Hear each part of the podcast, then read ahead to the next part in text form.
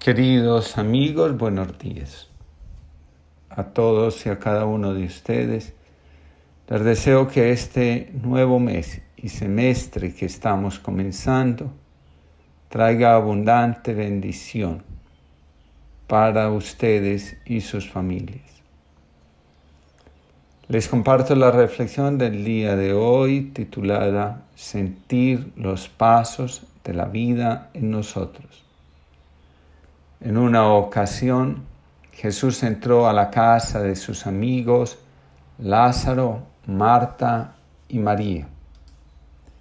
Mientras María se sentó a escuchar a Jesús, Marta iba nerviosa de un lado para otro. De repente se escucha un reclamo. Señor, ¿no te importa que mi hermana me deje sola con los quehaceres de la casa? Dice el maestro Eckhart, Dios nos visita con frecuencia, pero la mayor parte de las veces no estamos en casa. A lo anterior añado, y cuando estamos, andamos tan ocupados que no nos queda tiempo para atenderlo, para escucharlo, para estar con él. Con frecuencia, muchas personas muestran indiferencia ante la vida interior, la consideran intimismo actividad para solipsistas. Algunos, más radicales, piensan que hay demasiadas cosas para hacer en el mundo que no dan espera. La vida interior no es un refugio, tampoco es una fortaleza. La vida interior es como una casa abierta, dispuesta a acogerlos a todos. Una casa donde la vida se celebra, se cuida, se fomenta. La vida interior también es como la cocina, el lugar donde todo se transforma. También se dice que la vida interior es la hoguera donde nos calentamos en las noches frías y oscuras de la vida. Es la alcoba nupcial donde descansamos y nos entregamos. El balcón desde donde se contempla el crecimiento de la ciudad o el venir e ir de las olas, de las embarcaciones, del amanecer pintado por el nacimiento del sol cada mañana. La vida interior es el espacio donde nos podemos sentir a nosotros mismos, donde podemos ser nosotros mismos, cuando callamos las voces de la mente que nos juzga, nos exige, nos recuerda cuánto hemos sufrido y los solos que nos encontramos. Dice Christian Bobin en el libro A la búsqueda de la vida interior. De entrada, Siento la tentación de afirmar que no existe la vida interior. La vida simplemente es, no es interior ni exterior. Antaño se llamaba vida interior a la respuesta que genera el pequeño shock que viene de fuera. La vida interior es la sensibilidad ultra desarrollada a una interpelación tenue, íntima y sutil. Otro autor señala, la vida interior es la manera de abrirse al mundo, de acogerlo en nosotros y de regresar a Él enriquecidos. Es como la ruta que el viajero no duda en abandonar. Se aparta de la carretera principal, del camino frecuentado y previsible, para tomar veredas y caminos, pasear, descubrir y realizarse. Otro más dice, la vida espiritual es sentir los pasos de Dios en la propia vida. Finalmente, la vida espiritual es la sensación de que pase lo que pase, la vida es lo único que vale la pena vivir. La vida interior tiene dos momentos. El primero es un modo de acomodarnos ante la realidad. La mayor parte del tiempo estamos pensando, analizando, juzgando lo que sucede. Estamos inmersos, buscando respuestas, elaborando estrategias, produciendo. Sin darnos cuenta, nos vamos estereotipando. La vida se va volviendo la misma cosa. La vida interior es una forma de acoger, habitar y transformar la realidad. La vida interior nos devuelve la sensibilidad, el gusto por las cosas que nos arrebatan el afán y la rutina. La vida interior nos devuelve al estado de presencia ante nosotros, ante la vida, ante las cosas. El segundo momento es sentir que después de volvernos a nosotros mismos, guardar silencio frente a lo que nos desvela, nos angustia, nos arrebata la paz, solo queda la vida. La vida interior nos revela que la vida simplemente es y que Dios habita en ella. La vida interior es la vida que resulta de nuestro esfuerzo por quitar la atención de lo que nos falta, de lo que nos hizo daño, de los reclamos a los demás por lo que quisimos y nunca pudimos recibir. La vida interior es el resultado de aprender a ver la vida como es y de a sentirla, de aprender a decir sí y gracias. La vida interior es el espacio en el que todo se mezcla, lo de afuera y lo de adentro, porque nuestra vida de dentro no es una burbuja aislada del exterior y la frontera que separa ambas cosas. La vida interior nos devuelve la mirada a lo esencial, porque nos ayuda a quitar la atención de lo accidental. La vida interior se centra en lo que a diario deja de llamar nuestra atención porque no, porque no tiene carácter de urgente. La vida interior es la vida misma. José María Sola nos recuerda. Habla la vida, no en palabras ni versos no en poemas ni cantos, no en susurro, no en grito. Habla primero al abrazar al herido y dar agua al sediento, al partirte un poco la espalda para cargar con los abatidos. ¿Quién, si no, tirará de ellos? Habla la vida en el perdón sincero, en el respeto, en un amor de hermano, de amigo, de amante eterno, en la mesa dispuesta para saciar al hambriento. Si la vida calla, el poema, el grito, el canto es verbo hueco. Pero si cantan las obras, si recita el gesto, si grita la vida, eso es evangelio. La vida interior es buena noticia. Nos recuerda que lo fundamental está vivo, no ha muerto. Es el regreso de la atención a lo que nos hace vivir a lo que decimos que nos mueve y alienta nuestros esfuerzos. Lo urgente tira de nosotros. Nos recuerda que si no le prestamos atención, tendremos un problema o una sanción si no lo hacemos. El trabajo, las tareas materiales, la vida social y otros compromisos. Por eso le damos la prioridad. Así pues, omitimos lo esencial. Nos vamos olvidando poco a poco de su importancia nos vamos quedando vacíos. Esta falta crece, el vacío se hace evidente. Ahí es cuando suceden cosas, enfermedades, separaciones, accidentes, crisis que vienen a despertarnos. Nos revelan lo que somos, lo que importa, el para qué existimos realmente. La vida interior se alimenta de atención, de la atención al murmullo de nuestra alma cuando prestamos atención, aprendemos acerca de nosotros mismos y de la manera como vivimos. Aprendemos a sentir los pasos de la vida en nosotros. Que todos tengan una linda jornada y que sentir los pasos de la vida en nosotros sea un bello regalo. Queridos amigos, buenos días. Les comparto la reflexión del día de hoy titulada El destino. San Ignacio de Loyola escribe, el hombre es criado para alabar, hacer reverencia y servir a Dios nuestro Señor y mediante esto salvar su ánima. Joan Morera, jesuita, escribe, el principio y fundamento, por tanto, constituye la mínima materia prima, principio, con la que alguien inexperto podría empezar a considerar su vida y así empezar a fundar fundamento, un edificio de decisiones vitales sobre cimientos realmente sólidos. Pedro Arrupe, también jesuita, escribe, no hay nada más práctico que encontrar a Dios, es decir, enamorarse rotundamente y sin ver atrás Aquello de lo que te enamores, lo que arrebate tu imaginación, afectará todo. Determinará lo que te haga levantar por la mañana, lo que harás con tus atardeceres, cómo pases tus fines de semana, lo que leas, a quien conozcas, lo que te rompa el corazón y lo que te llene de asombro con alegría y agradecimiento. Enamórate, permanece enamorado y esto lo decidirá todo. Cuando el río nace, una fuerza misteriosa que nace con él le empuja para que comience su camino hacia el mar.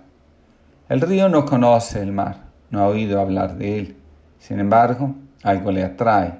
Dentro de sí, una voz le dice que el sentido de su vida se encuentra en algo más grande. Mientras más grande es el río, más fuerte es la corriente que lo lleva hacia el mar. El río sabe, sin que nadie se lo diga, que es río porque está orientado hacia el mar. En su camino hacia el mar, el río le brinda a quienes se acercan a él muchas cosas que hacen posible una vida digna.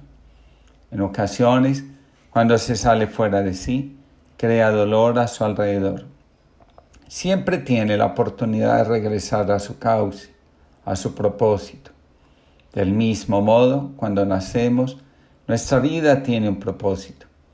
Hacernos la pregunta por ese propósito nos acerca a la vida espiritual. Aquello para lo que nacimos es invisible a nuestros ojos, pero no a nuestro corazón y menos aún a nuestra alma. Ir hacia la plenitud de la vida es inevitable, es nuestro destino. Ascensión Velard, en el viaje al corazón, escribe, Todos necesitamos descubrir el propio camino, la tarea o propósito que cada uno ha de cumplir sobre la tierra. Joan Morera, por su parte, nos dice, el principio y fundamento nos ofrece un principio, un criterio para vivir no hemos sido simplemente arrojados a esta órbita solar, sino creados y arropados con un fin, con una vocación, un para genuino que nos identifica. Hemos sido creados incompletos para que a imagen de Dios podamos terminarnos creando. Dios nos ha creado para alabarle, es decir, reconocerle en el día a día en medio de situaciones, gestos, criaturas. Hacerle reverencia, es decir, llegar a acoger el don, el sueño que tiene para nosotros, que nos planificará. Y servirle, es decir, poner en marcha todas aquellas decisiones cotidianas que hagan realidad ese sueño de Dios. Solo así podremos salvar nuestra alma, llenar de sentido esa sed conseguir que apuntando a Él, nuestro para se descentre de nuestro ego y apunte hacia los demás. Cuando no actuamos así, ese para o deseo de absoluto se llena irremediablemente de consumos que nunca dan sentido, más bien vacían, dedicando tanta energía y recursos en saco roto. Aceptar que tenemos un destino, que nuestra existencia tiene un propósito específico, nos da la conciencia de hacer parte de un plan mayor que fue creado y establecido desde antes, desde el inicio. Como dicen los que hablan del tema, nadie escapa del destino. Es decir, de alguna forma u otra, cada uno de nosotros termina encontrando su lugar en la creación. Tarde o temprano, cada uno logra aunque sea en el instante último de la vida, la conciencia de para qué estuvo de paso por esta tierra. Nadie se marcha sin llegar a esa conciencia. Nos dice la psicología del alma. En el mundo hay un orden que incluye luz y sombra, salud y enfermedad, vida y muerte. Todo ello forma parte de la existencia y es necesario que esté ahí, aunque no lleguemos a comprenderlo. Todo está al servicio del destino. Varios autores coinciden en señalar, el destino es el poder sobrenatural inevitable e ineludible que según se cree guía la vida humana y la de cualquier ser a un fin no escogido. En palabras de Bert Hellinger, es lo que nos atrae, nos seduce y es desconocido. Desde un punto de vista religioso, el destino es un plan creado por Dios por lo que no puede ser modificado de ninguna manera. Cuando nos oponemos al destino, Nuestra resistencia crea una sucesión inevitable de acontecimientos, de circunstancias de las que no podemos escapar. Si nuestra resistencia crece, en lugar de disminuir y convertirse en asentimiento, aparece el síntoma, la enfermedad y en algunos casos la muerte. El suicidio está asociado a la pérdida del sentido, la imposibilidad de ver el destino. El destino es una fuerza de la que no podemos escapar. Para Carl Gustav Jung, lo que provoca la enfermedad es ir contra la propia naturaleza. Ascensión Velar escribe, los síntomas propician la búsqueda de un significado y de un sentido del propio destino, tal vez hasta entonces negado. La enfermedad tiene un propósito dentro del proceso de individuación Trata de impulsar para llevar conciencia a zonas oscuras e inconscientes. Si las cosas son de esta manera, curarse significa encontrar la propia esencia, verse como uno es. Vivir con una enfermedad grave puede ser un proceso en el cual se vayan eliminando capa a capa falsas creencias sobre uno mismo y se empiece a vivir con un sentido del yo más real, más esencial y en consecuencia más amplio. Es más, llegar a ser lo que realmente somos libera nuestra creatividad. Si algo desea Dios para cada uno de nosotros, es que seamos nosotros mismos, y para lograrlo es necesario liberarnos de falsas percepciones de la vida y de nosotros mismos, de creencias limitantes, de emociones que no nos pertenecen, de las implicaciones sistémicas y de manera especial de las voces del ego que nos mantienen en estado niño. Jorge Luis Borges escribe, en los campos de Antelo hacia el 90 mi padre lo trató. Quizá cambiaron unas parcas palabras olvidadas.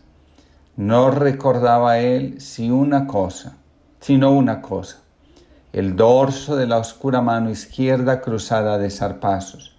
En la estancia cada uno cumplía su destino este era domador, tropero el otro, aquel tiraba como nadie el lazo, y Simón Carvajal era el tigrero. Si un tigre depredaba las majadas o lo oían bramar en la triniebla, Carvajal lo rastreaba por el monte, iba con el cuchillo y con los perros. Al fin daba con él en la espesura. Asusaba a los perros la amarilla fiera se abalanzaba sobre el hombre que agitaba en el brazo izquierdo el poncho, que era escudo y señuelo. El blanco vientre quedaba expuesto.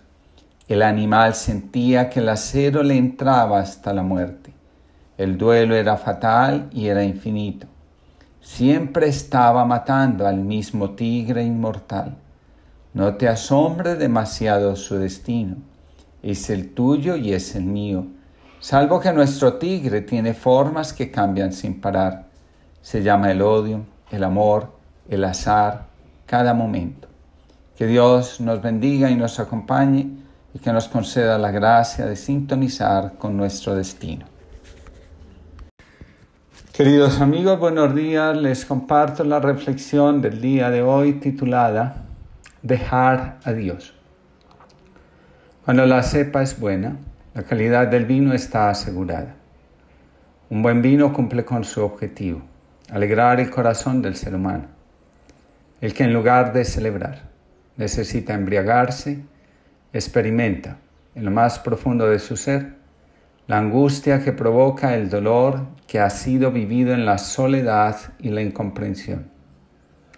Muchas veces lo que nos duele tiene que ver más con la incomprensión que con el evento en sí mismo. El dolor más intenso que se lleva en el alma es el del silencio, el de las palabras guardadas.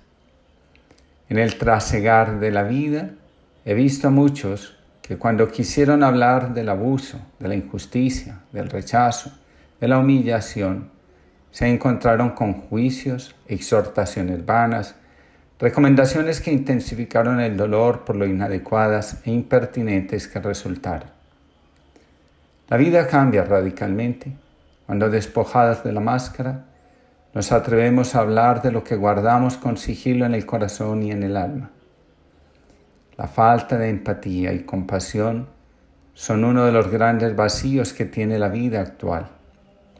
Estamos más propensos a juzgar que a curar. Muchos comparan la vida con el vino. El vino puede arruinarse. Los expertos lo llaman picarse. ¿Qué es un vino picado? Cuando un vino está picado se ve turbio, incluso, incluso forma un velo superficial se pueden oler en él notas de manzana podridas, nuez y pegamento por el acetaldehído y del acetato de tilo. Quien lo bebe reconoce lo agrio y la aspereza propias del acetato de tilo y el ácido acético. Un vino se arruina cuando una bacteria Micoderma ascheti entra en él.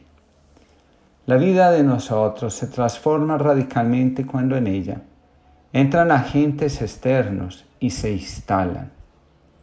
La inmensa mayoría de nosotros, en lugar de curarnos de lo que el exterior pone en nosotros, decidimos crear una máscara.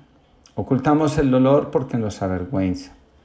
Nos presentamos ante los demás como seres que nunca han tenido dolor, contrariedades o situaciones difíciles que afrontar. Mientras más nos aferramos a la máscara, más se enquista el dolor en el alma. El Evangelio de Mateo nos cuenta la siguiente parábola. Un hombre que sembró buena semilla en su campo, pero mientras la gente dormía, su enemigo fue y sembró cizaña en medio del trigo y se marchó. Cuando empezaba a verdear y se formaba la espiga, apareció también la cizaña. Entonces fueron los criados a decirle al amo, Señor, no sembraste buena semilla en tu campo. ¿De dónde sale la cizaña? Él les dijo, un enemigo lo ha hecho. José María Olaizola nos convierte esa parábola en oración. Juntos crecen el trigo y la cizaña, porque así es la vida en esta tierra. La soberbia baila con la humildad, el egoísmo y la generosidad conviven en extraño abrazo. La razón y la sinrazón discuten sobre lo humano y lo divino. Sabiduría y necedad comparten melodías. Víctima y verdugo se sientan en el mismo banco. La intransigencia de unos y la tolerancia de otros miden con distinto rasero las mismas historias. En un solo cofre se guardan puñales y versos, recuerdos y desmemorias, rencores y afectos. Dios, que es bueno, hace salir el sol sobre justos e injustos. El mundo es así, enredado, discordante, complejo. Pero no es este el tiempo de los veredictos, sino el de las oportunidades. Dejar a Dios sacar lo mejor de nosotros mismos es la tarea. La disposición para dejarlo actuar es el problema. La cepa, en el lenguaje de los vinos, es el tronco de la vid de la que brotan los sarmientos. En microbiología, una cepa es una población de microorganismos descendientes de una única célula. En el Evangelio de Juan, Jesús se presenta como la vid y nos define a nosotros como los sarmientos. Si la cepa es buena, la vida de los microorganismos es benéfica para los demás.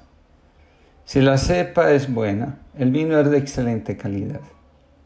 Aquello de lo que nos nutrimos se convierte en la cepa de la cual proviene nuestra forma de responder a los desafíos de la vida. La espiritualidad de nuestra cepa. Según la espiritualidad que acogemos en nuestra vida, serán los frutos de la misma valores, sentimientos, pensamientos, actitudes, comportamientos, entre otros.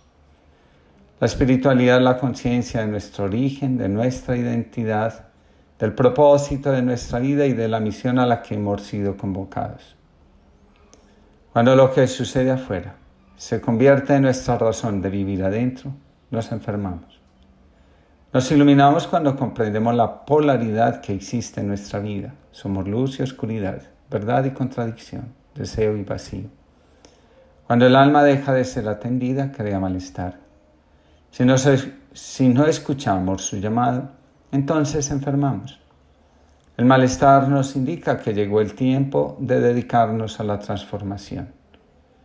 Nos dice Ascensión Velar, en nuestra vida, también a veces, tenemos que experimentar un proceso de transformación para poder seguir adelante.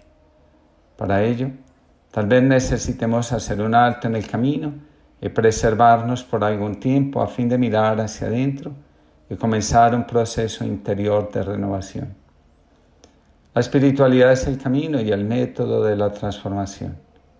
Cuando nos quedamos mirando hacia afuera, en lugar de conectar con nuestra realidad interior, nos enfermamos. La vida es amenazante para el que cree que el exterior es peligroso, descalificador, agresivo. Recordemos, sentirnos víctimas de la vida nos hace ver como niños, como personas que temen asumir la vida y hacerse adultos. La psicología del alma nos recuerda. Es cierto que necesitamos expresar adecuadamente los sentimientos, porque cuando los hemos exteriorizado pierden su poder sobre nosotros. El enfado, el rencor, la angustia, la tristeza y el miedo son sentimientos que solo son perjudiciales si se los mantiene encerrados, si no se expresan y no se afrontan.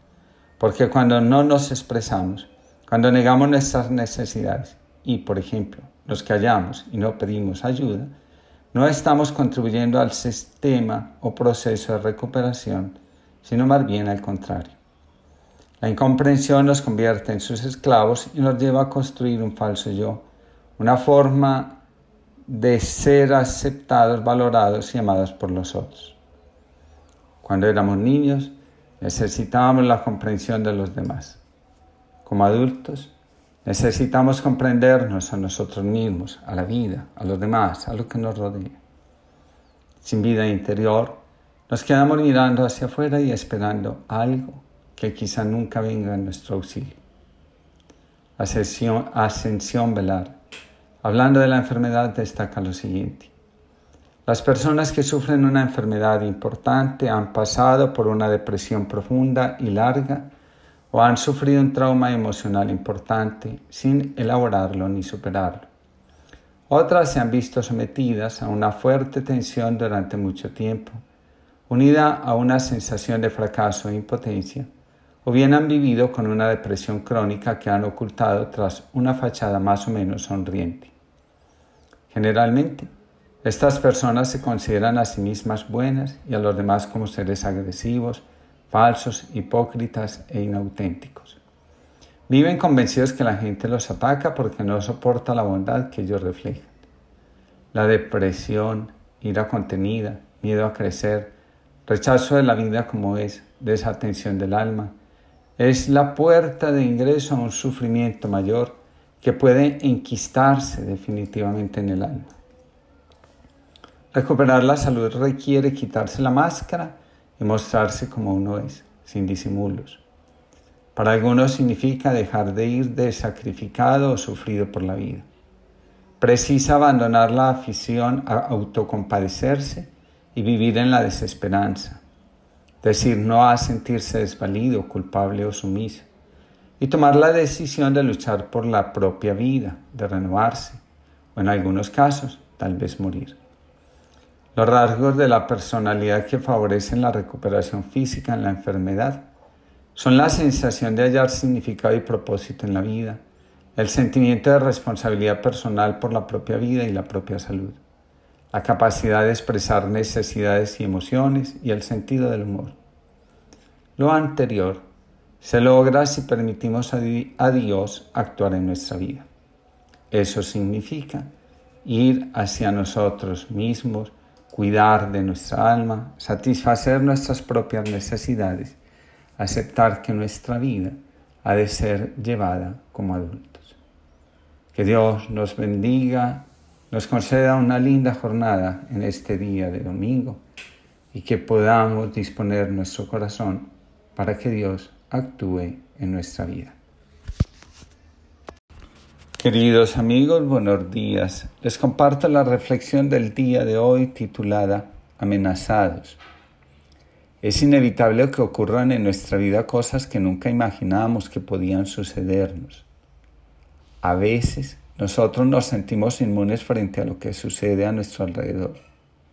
Actuamos como si todo lo malo fuera para los demás y todo lo bueno para nosotros. La pregunta, ¿por qué a mí me suceden estas cosas? Es un fiel reflejo de esa creencia. Si hay algo que resulte difícil en la vida, es a sentir las cosas como suceden y a los demás como son. Nos parece normal que la familia vecina tenga problemas, pero cuando se trata de la nuestra, sentimos que está ocurriendo la mayor tragedia de la humanidad.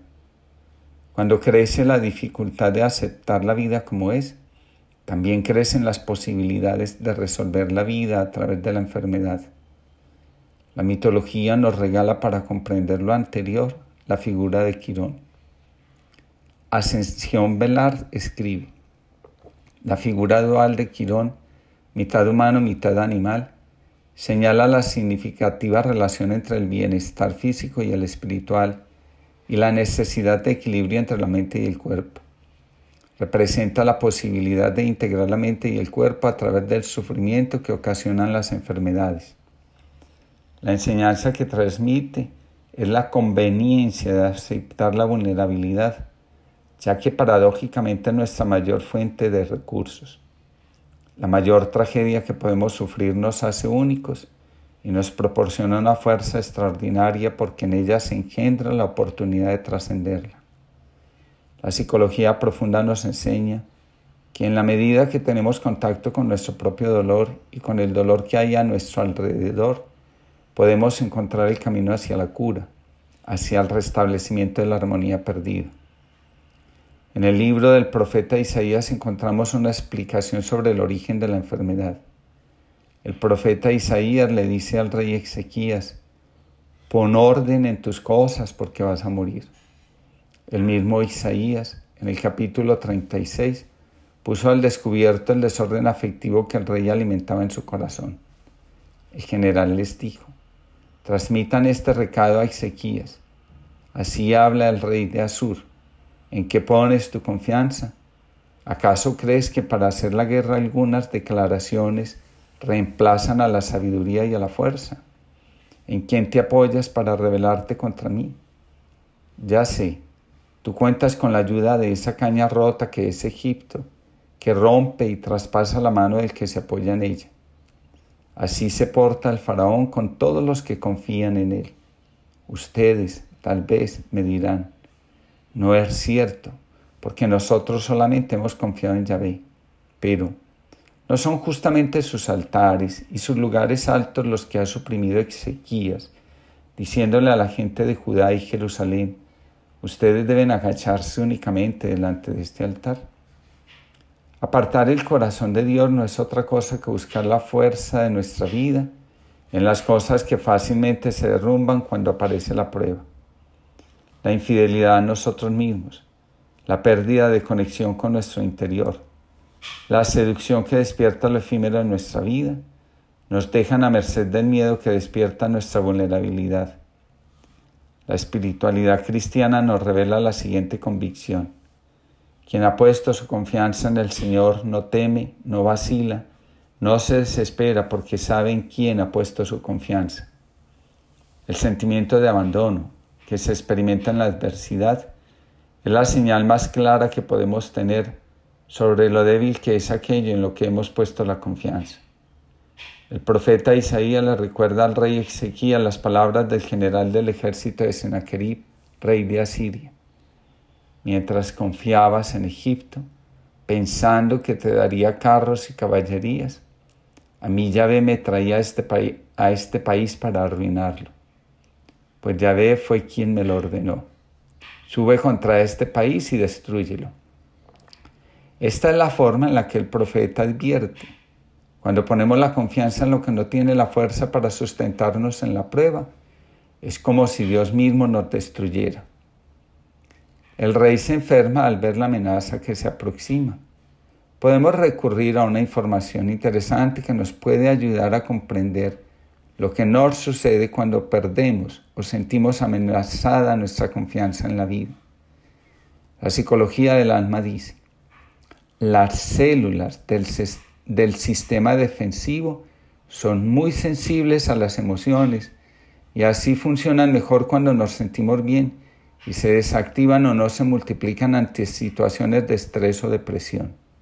Es decir, hay una relación entre el estado de ánimo y el sistema inmunológico, de manera que la pérdida del ánimo y la confianza hacen descender los leucocitos del sistema inmunológico. En el libro Inteligencia Emocional encontramos lo siguiente. Diversas investigaciones demuestran que las personas que padecen ansiedad crónica, largos episodios de melancolía y pesimismo, irritabilidad generalizada y desconfianza son doblemente propensas a sufrir asma, artritis y úlceras y a contraer enfermedades coronarias. En diferentes fuentes he encontrado la siguiente afirmación.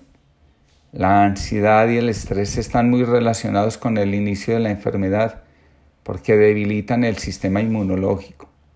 Se liberan ciertas hormonas llamadas catecolaminas que inhiben las células del sistema inmunológico y más si el estrés ha sido intenso y prolongado. Por su parte, un estado depresivo agrava la enfermedad y provoca lentitud de la recuperación de la salud. Dichas investigaciones demuestran que el estancamiento de las emociones negativas como la ira, la ansiedad y la depresión son una seria amenaza para la salud. El rey Ezequías, cuando escuchó la advertencia del profeta, reaccionó de la siguiente manera. Entonces Ezequías volvió su rostro a la pared y oró así a Yahvé. Acuérdate, por favor, que te he servido fielmente con corazón honrado y haciendo lo que te agradaba. Y se largó a llorar. Entonces le llegó a Isaías la palabra de Yahvé. Esto ha de decir a Ezequías de parte de Yahvé, el Dios de su padre David. He escuchado tu oración, he visto tus lágrimas y ahora te voy a dar 15 años más de vida. La vida fluye donde el corazón se ordena. En el libro Recuperar la Salud, citado por Ascensión Velard, el doctor y la doctora Simonton, oncólogo y psicoterapeuta respectivamente, afirman, todos participamos en nuestra salud o enfermedad en todo momento. Todos participamos en el mantenimiento y la recuperación de nuestra salud mediante nuestras creencias, sentimientos y actitud hacia la vida, así como en el ejercicio y la dieta. La premisa central sobre la que basan su trabajo es que una enfermedad no es simplemente un problema físico, sino más bien un problema de toda la persona, la cual comprende no solamente el cuerpo, sino también la mente y las emociones. Creemos que los estados emocionales y mentales desempeñan un papel determinante tanto en la susceptibilidad a la enfermedad como en la recuperación de la misma. La psiconeuroinmunología nos enseña. El estado de ánimo surte un efecto directo en el estado del cuerpo, de manera que las defensas naturales se paralizan e inhiben ante un exceso de estrés acumulado, desesperanza o falta de expresión emocional. La esperanza y la desesperanza no son únicamente estados emocionales, sino también fisiológicos. Así que nuestra actitud ante la vida, la atención que prestemos a nuestra alma, nuestra conexión con lo que somos y la fuente de donde provenimos pueden salvarnos de la amenaza de muerte que nosotros mismos nos hacemos cuando ponemos la confianza en lo que hoy es y mañana nos abandona porque el peligro se avecina. San Pablo nos dice con mucha fuerza y claridad lo siguiente, precisamente por eso sufro todas estas cosas, pero no me avergüenzo de ello, porque sé en quién he puesto mi confianza y estoy segura de que Él tiene poder para guardar mi vida hasta el final.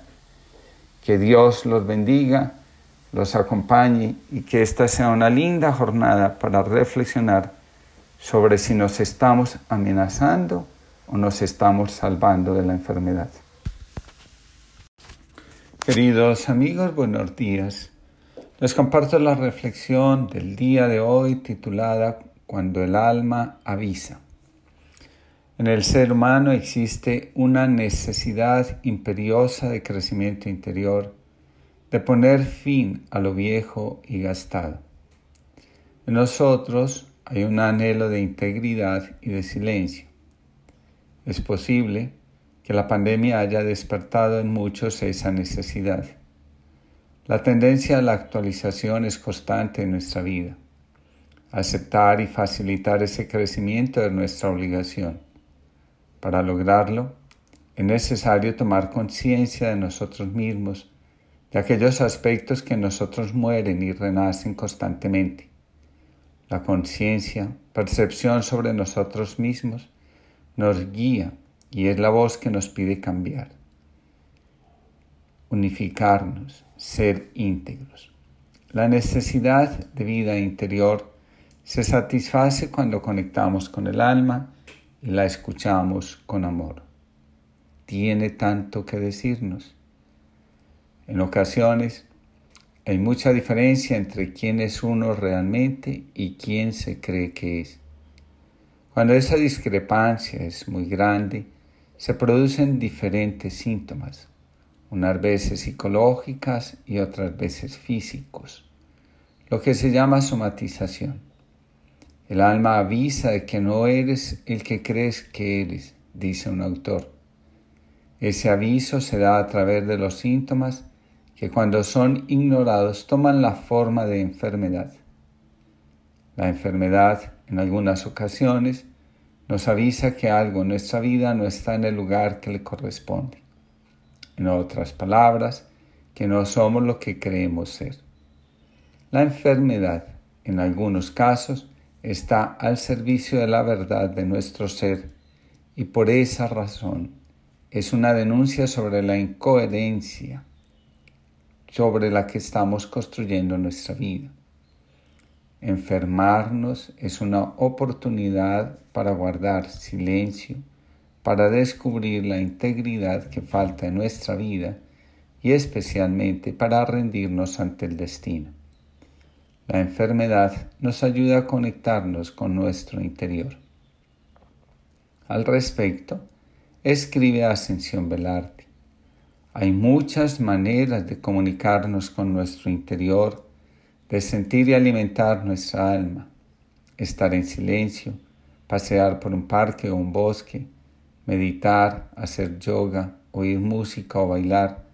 En suma, la expresión artística y creativa en el más amplio sentido de la palabra. No es extraño que una persona especialmente sensible que trabaje, por ejemplo, en los juzgados en casos de graves litigios o violencia de género, necesite un tiempo para desconectar, sentirse, bailar, escribir o dibujar. La desconexión de nosotros mismos no pasa desapercibida. El alma cuando se siente abandonada se hace sentir. En ese sentido, el alma no sabe guardar silencio. Podemos hacer el esfuerzo de vivir a espaldas de lo que somos, pero al final tenemos que girarnos para vernos. Nos damos cuenta que ignorarnos tiene un precio muy alto. Thomas Moore nos cuenta. Muchas personas creen que lo importante en la vida es solventar los problemas propios y ser feliz. Pero la felicidad suele ser una sensación efímera. Uno nunca deja de tener problemas. Quizás su propósito en la vida sea reforzar su identidad o mantener una relación más profunda con las personas que le rodean y con la vida, es decir, vivir intensamente la vida. Por más que lo anterior pueda parecer obvio, muchas personas se esfuerzan en evitar la vida, temen dejar que fluya a través de ellas, de modo que canalizan su vitalidad en ambiciones, adicciones y preocupaciones que no les proporcionan nada valioso. Cuando esto sucede, la noche oscura del alma puede presentarse, paradójicamente, como una forma de volver a vivir elimina todo lo superfluo de nuestra vida y nos ayuda a comenzar de nuevo. Aquello que nos desestabiliza es, en muchas ocasiones, el camino que emprendemos para vivir coherentemente con lo que somos. Las crisis son la voz del alma inconforme con el trato que le estamos dando. Las crisis pueden ser, según algunos autores, mayores o menores. Las crisis menores son avisos del alma. Las crisis mayores son síntomas convertidos en enfermedad. La ansiedad, los estados depresivos, los problemas físicos pueden ser parte de las crisis menores. Su intención es despertar la necesidad de conciencia, de trabajar en el conocimiento interno, de realizar algún cambio en la vida. Es posible que el miedo que surge nos paralice. Pasar por alto la voz del alma no la silencia. Lo que no se resuelve sigue estando presente. La gran crisis viene con la enfermedad como tal. Cada vez que desatendemos los síntomas, nos aproximamos a la enfermedad.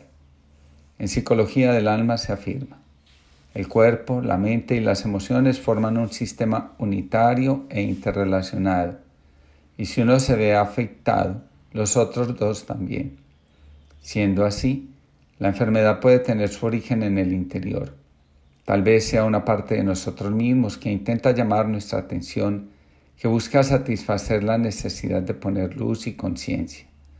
Uno mismo genera la enfermedad y es a la vez capaz de sanarse. La parte que enferma es paradójicamente la que busca sanar, la que quiere hacerse oír, la que reclama cambios. En el momento que el alma nos avisa de la incongruencia que hay en nuestra vida, tenemos la oportunidad de tomar cartas en el asunto. El principio bajo el que actuamos en Ananké es el que nos enseñó Carl Gustav Jung. Del mismo modo que aquel que hiere a otro se hiere a sí mismo, aquel que cura a otro se cura a sí mismo. La imagen de que pone su alma al servicio del alma es la que mejor representa a quien ha dedicado tiempo a escuchar su alma. El egoísmo es la mayor expresión de desconocimiento de sí mismo y de la incapacidad de escuchar el alma propia. Nada que decir del narcisista. Cuando aceptamos nuestra propia vulnerabilidad, encontramos también nuestro mayor recurso. Lo que parece una tragedia es el momento preciso para engendrar la fuerza que nos permite trascender. San Pablo lo dice, todo lo puedo en el amor que me conforta, el de Cristo Jesús, que se entregó a la muerte para que nosotros viviéramos. O, como lo dice San Pedro, en sus heridas, todos hemos sido curados. Cuando sentimos la necesidad de hacer silencio y cuidar nuestra integridad, el alma nos está invitando a escuchar a la fuente de la que ella proviene.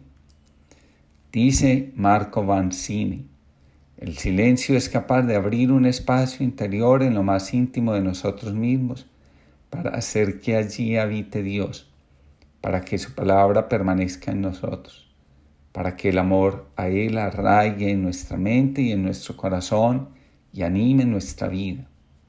Con la búsqueda, con la oración confiada ante las dificultades, el ser humano se libera de su autosuficiencia, pone en movimiento sus recursos interiores, ve cómo se fortalecen las relaciones de comunión con los demás.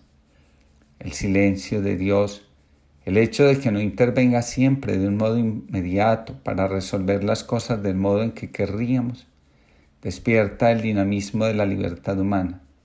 Llama al hombre a hacerse cargo de su propia vida o de la de los demás y de sus necesidades concretas. La fe es por eso la fuerza que en silencio, sin hacer ruido, cambia el mundo y lo transforma en el reino de Dios. Y la oración es expresión de la fe. Dios no puede cambiar las cosas sin nuestra conversión. Y nuestra verdadera conversión comienza con el grito del alma que implora perdón y salvación. Que todos tengamos una linda jornada y que prestemos atención a nuestra alma, porque cuando ella habla, nos avisa. Queridos amigos, buenos días. Les comparto la reflexión del día de hoy titulada Mi alma te ansía de noche. Hay un momento en la vida donde todo lo que nos ha animado e inspirado se agota, se derrumba o simplemente pierde sentido. En el Evangelio Jesús nos dice, Vengan a mí todos los que están cansados y agobiados, yo los aliviaré. Con toda seguridad, en algún momento hemos sentido el deseo de abandonar lo que una vez, con mucho entusiasmo, elegimos ser. Nos dice Ascensión Velarte, pensemos en un hombre que desde joven se haya orientado de manera obsesiva hacia el éxito profesional, el estatus y el dinero cuya vida haya estado ligada a la vorágine del hacer. Es posible que llegado un momento de su existencia, todo ello le pese y deje de interesarle. Cuando este cansancio aparece, el alma está preparándose para vivir una depuración de las motivaciones iniciales y para purificar el sentido de lo que hacemos y de alguna manera para incomodarnos y ayudarnos a comprender que nuestro destino aún no se ha revelado plenamente. Nos dice un autor, tal vez el alma necesite atravesar una depresión para replantear y reorientar el rumbo de la vida.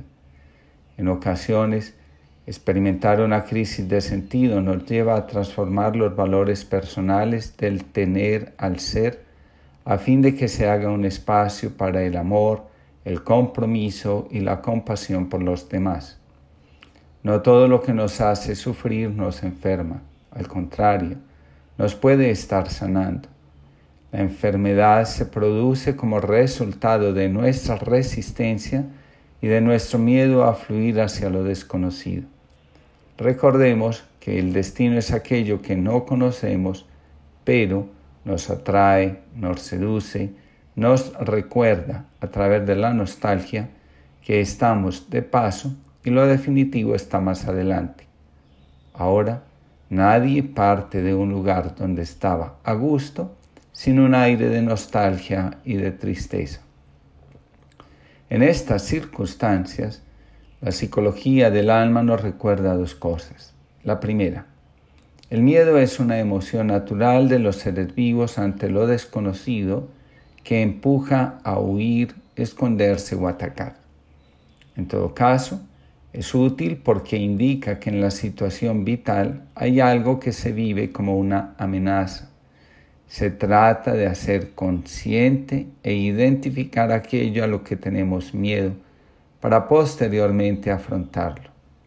Sentir miedo frente a lo desconocido es lo más natural que podemos experimentar pero la mayoría de nosotros pensamos más en cómo afrontar el miedo, cómo salir de él, que en hacerlo parte del proceso inicial de ir hacia donde el alma nos quiere llevar. El miedo ocupa el lugar que deja vacío nuestro anhelo de plenitud. Donde hay miedo, hay resistencia de parte nuestra a rendirnos ante el destino, ante nuestra alma. Es curioso, anhelamos la plenitud y le tememos. Cuando el miedo no se reconoce, no se le da un lugar en la vida, se transforma en ansiedad y por último en pánico. La segunda cosa que nos recuerda la psicología del alma es esta. Los ataques de ansiedad reflejan miedo al futuro, a los cambios, aunque a la vez sean necesarios. Suponen sentirse incapaz de lo que la situación requiere. La ansiedad se halla acompañada de opresión en el pecho, taquicardia, sudoración, temblores y un nudo en la garganta. La taquicardia implica excitación, conexión con el corazón. El inconsciente dice, por fin me escuchas, estoy aquí. El miedo crece en la medida que nuestra tendencia a evitar el tema, a eludirlo, se hace más fuerte e intenso. Aquello que queremos eludir nos produce dolor o tristeza. Ahora, de nada sirve aplazar nuestro encuentro con el destino. Lo que ha de suceder y el paso que hemos de dar es inevitable. Nadie puede rechazar al destino, porque el destino no es algo que podamos rechazar. Luchar contra el destino solo sirve para forzarlo a actuar. Ahí es cuando sentimos que podemos llegar a enloquecer a obsesionarnos, a disociarnos. La mejor actitud es, aquí estoy, hágase. Ascensión Belarte nos recuerda, los estados emocionales como el miedo, la culpa, la ansiedad y la depresión brotan de nuestro interior y aunque parezca extraño, nos los infligimos nosotros, pero con una intención positiva. Se trata de descodificar el mensaje que aportan, el que quieren transmitirnos, no de pasarlo por alto o reprimirlo, porque cuanto más luchemos contra un síntoma más empeorará. Es beneficioso sentirlo, escuchar que pide, exagerarlo incluso, ya que si podemos exagerarlo, también podemos lograr que disminuya. Admitir la ansiedad es la manera de dejar de sentirse ansioso, tensarse conscientemente ayuda a aflojarse. El Zen nos enseña a sonreír, no a burlarse ante nuestros síntomas. Cuando lo logramos, nos damos cuenta que nuestro corazón late con más fuerza y el camino se despeja. En términos generales, los síntomas nos piden retiro, recogimiento, dejar de vivir en modo automático. La psicología del alma nos recuerda, en la actualidad se ha demostrado científicamente que los estados emocionales repercuten en la química corporal. Sabemos que algunas emociones y pensamientos negativos pueden llegar a enfermarnos, de manera que si, por ejemplo, se inhibe sistemáticamente la exteriorización del dolor o no se expresa el enfado, las preocupaciones o la tristeza pueden llegar a sufrirse perturbaciones físicas y psicológicas. Lo que no se expresa se enquista y nos enferma. Al respecto, nos dice Ascensión Belarte, Muchas depresiones son el resultado de duelos mal elaborados en que el enfado por la pérdida no ha llegado a expresarse. La energía vital parece que haya disminuido. Sin embargo, esta es la misma, aunque se invierte su sentido y se vuelve hacia adentro. El enfado se dirige hacia uno mismo en lugar de ser manifestado al exterior y se convierte en una autoagresión, por lo que sirve para proteger a los otros de una amenaza o agresión. La solución se encuentra en reconducir y reinvertir el sentido de la energía vital, enfadándose si procede o tomando decisiones, transformando esa energía de una manera constructiva e introduciendo cambios en la propia existencia. El profeta Isaías nos invita a la siguiente actitud.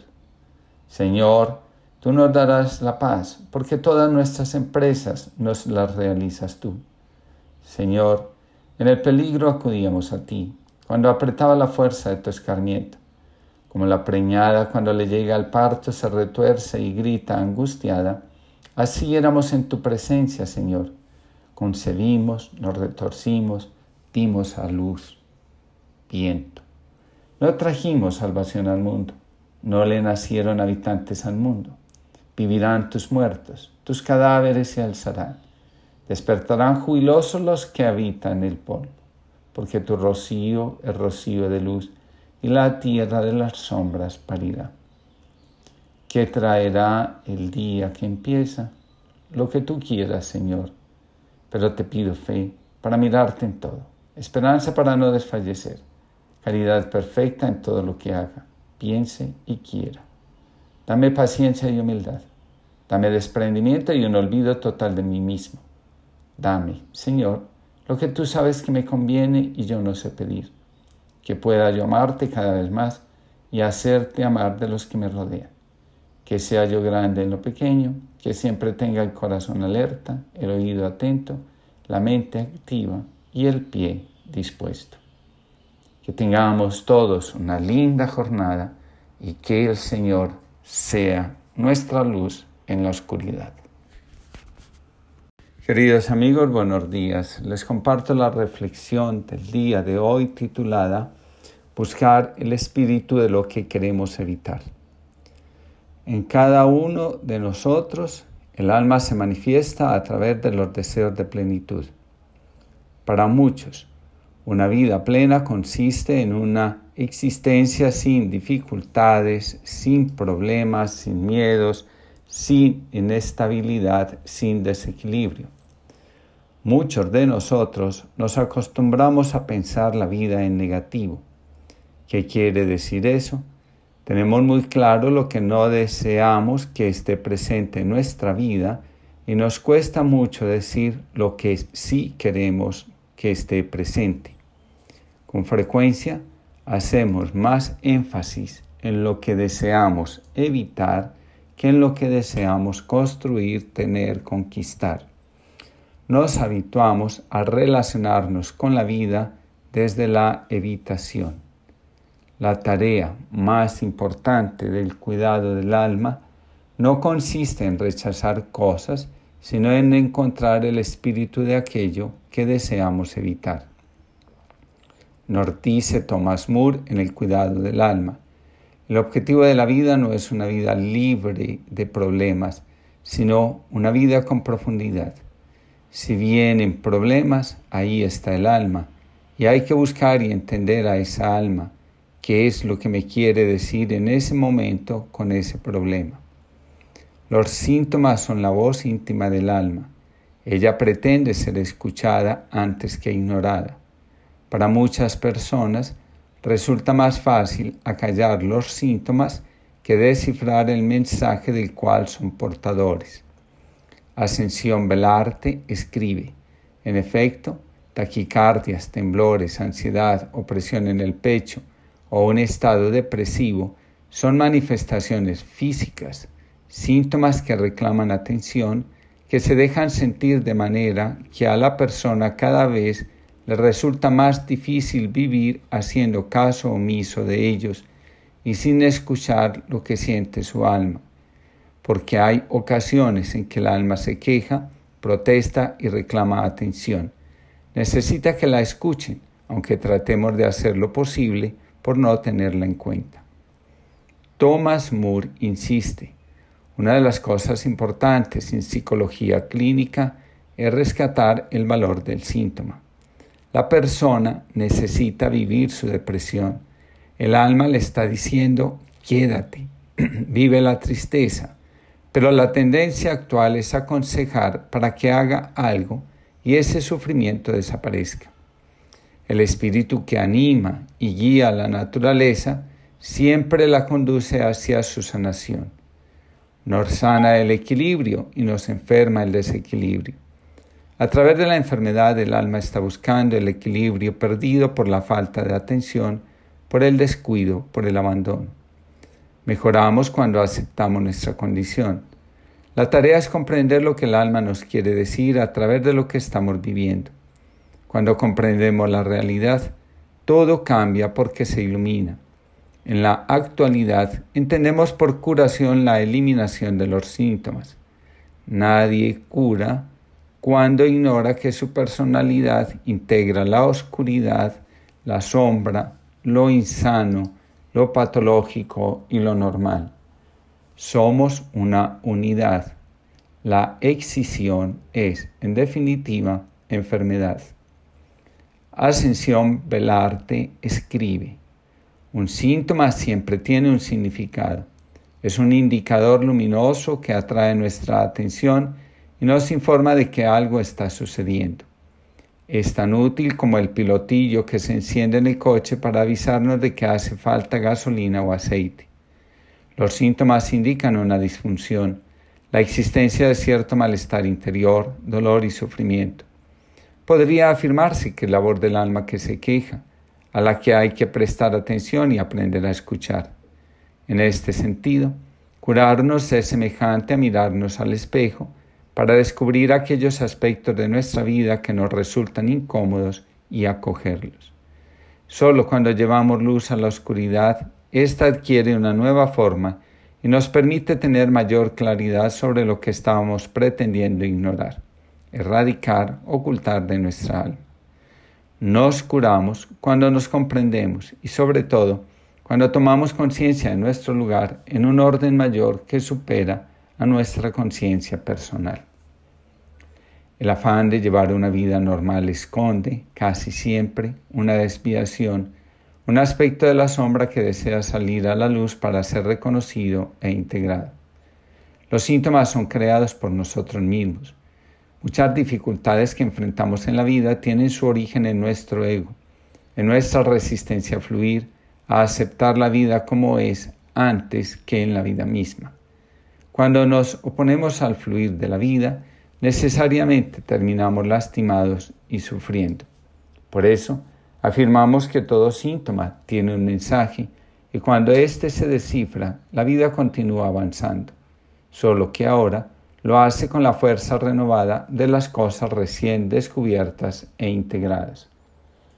Cuando nosotros queremos hacer desaparecer un síntoma, estamos creyendo que es ajeno a nuestra vida.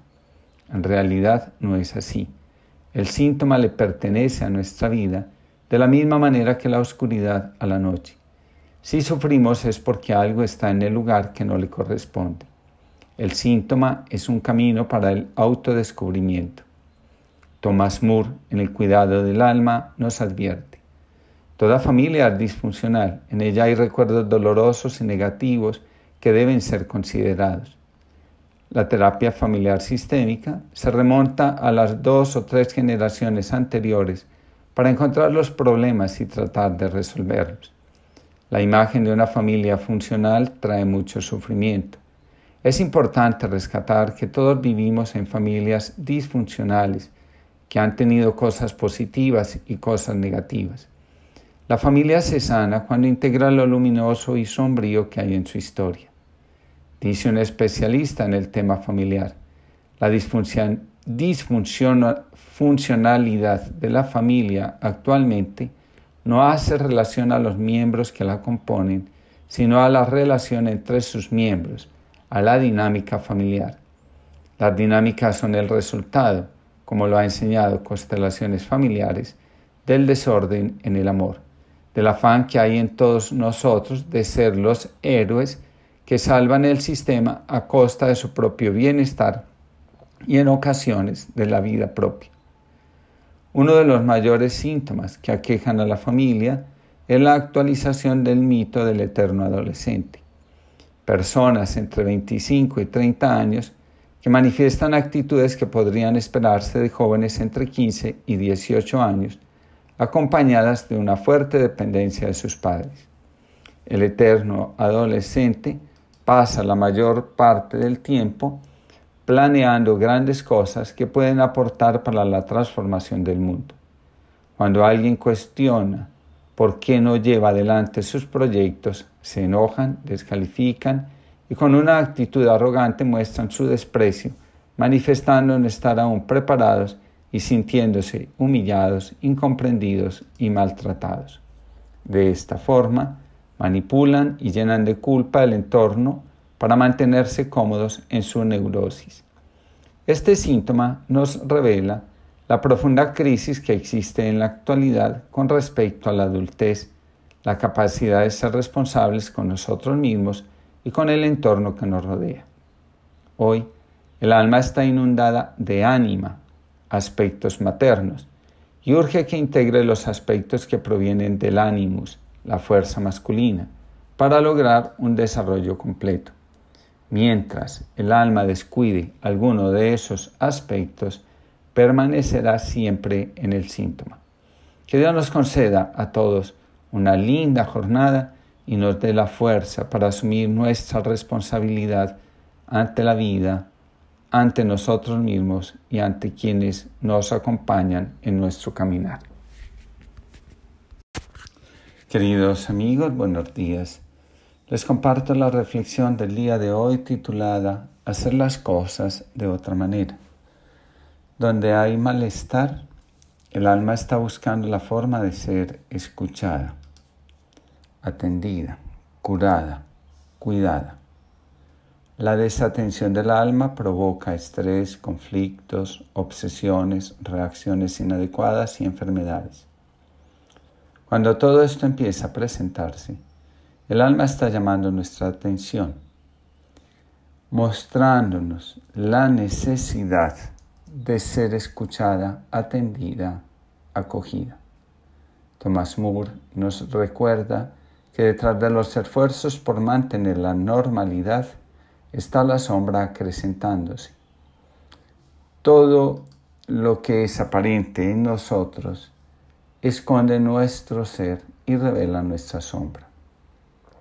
Las circunstancias difíciles por las que cualquier ser humano puede atravesar son la oportunidad para entrar en contacto con nuestros recursos interiores y generar cambios en nuestra existencia.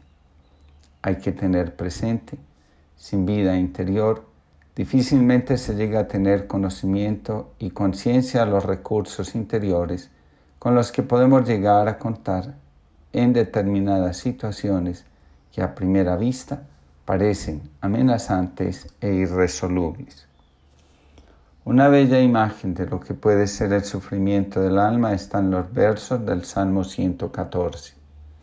Me envolvían redes de muerte, me alcanzaron los lazos del abismo, caí en tristeza y angustia. ¿Qué situaciones son esas que llevan al alma a adentrarse en el sufrimiento de semejante forma?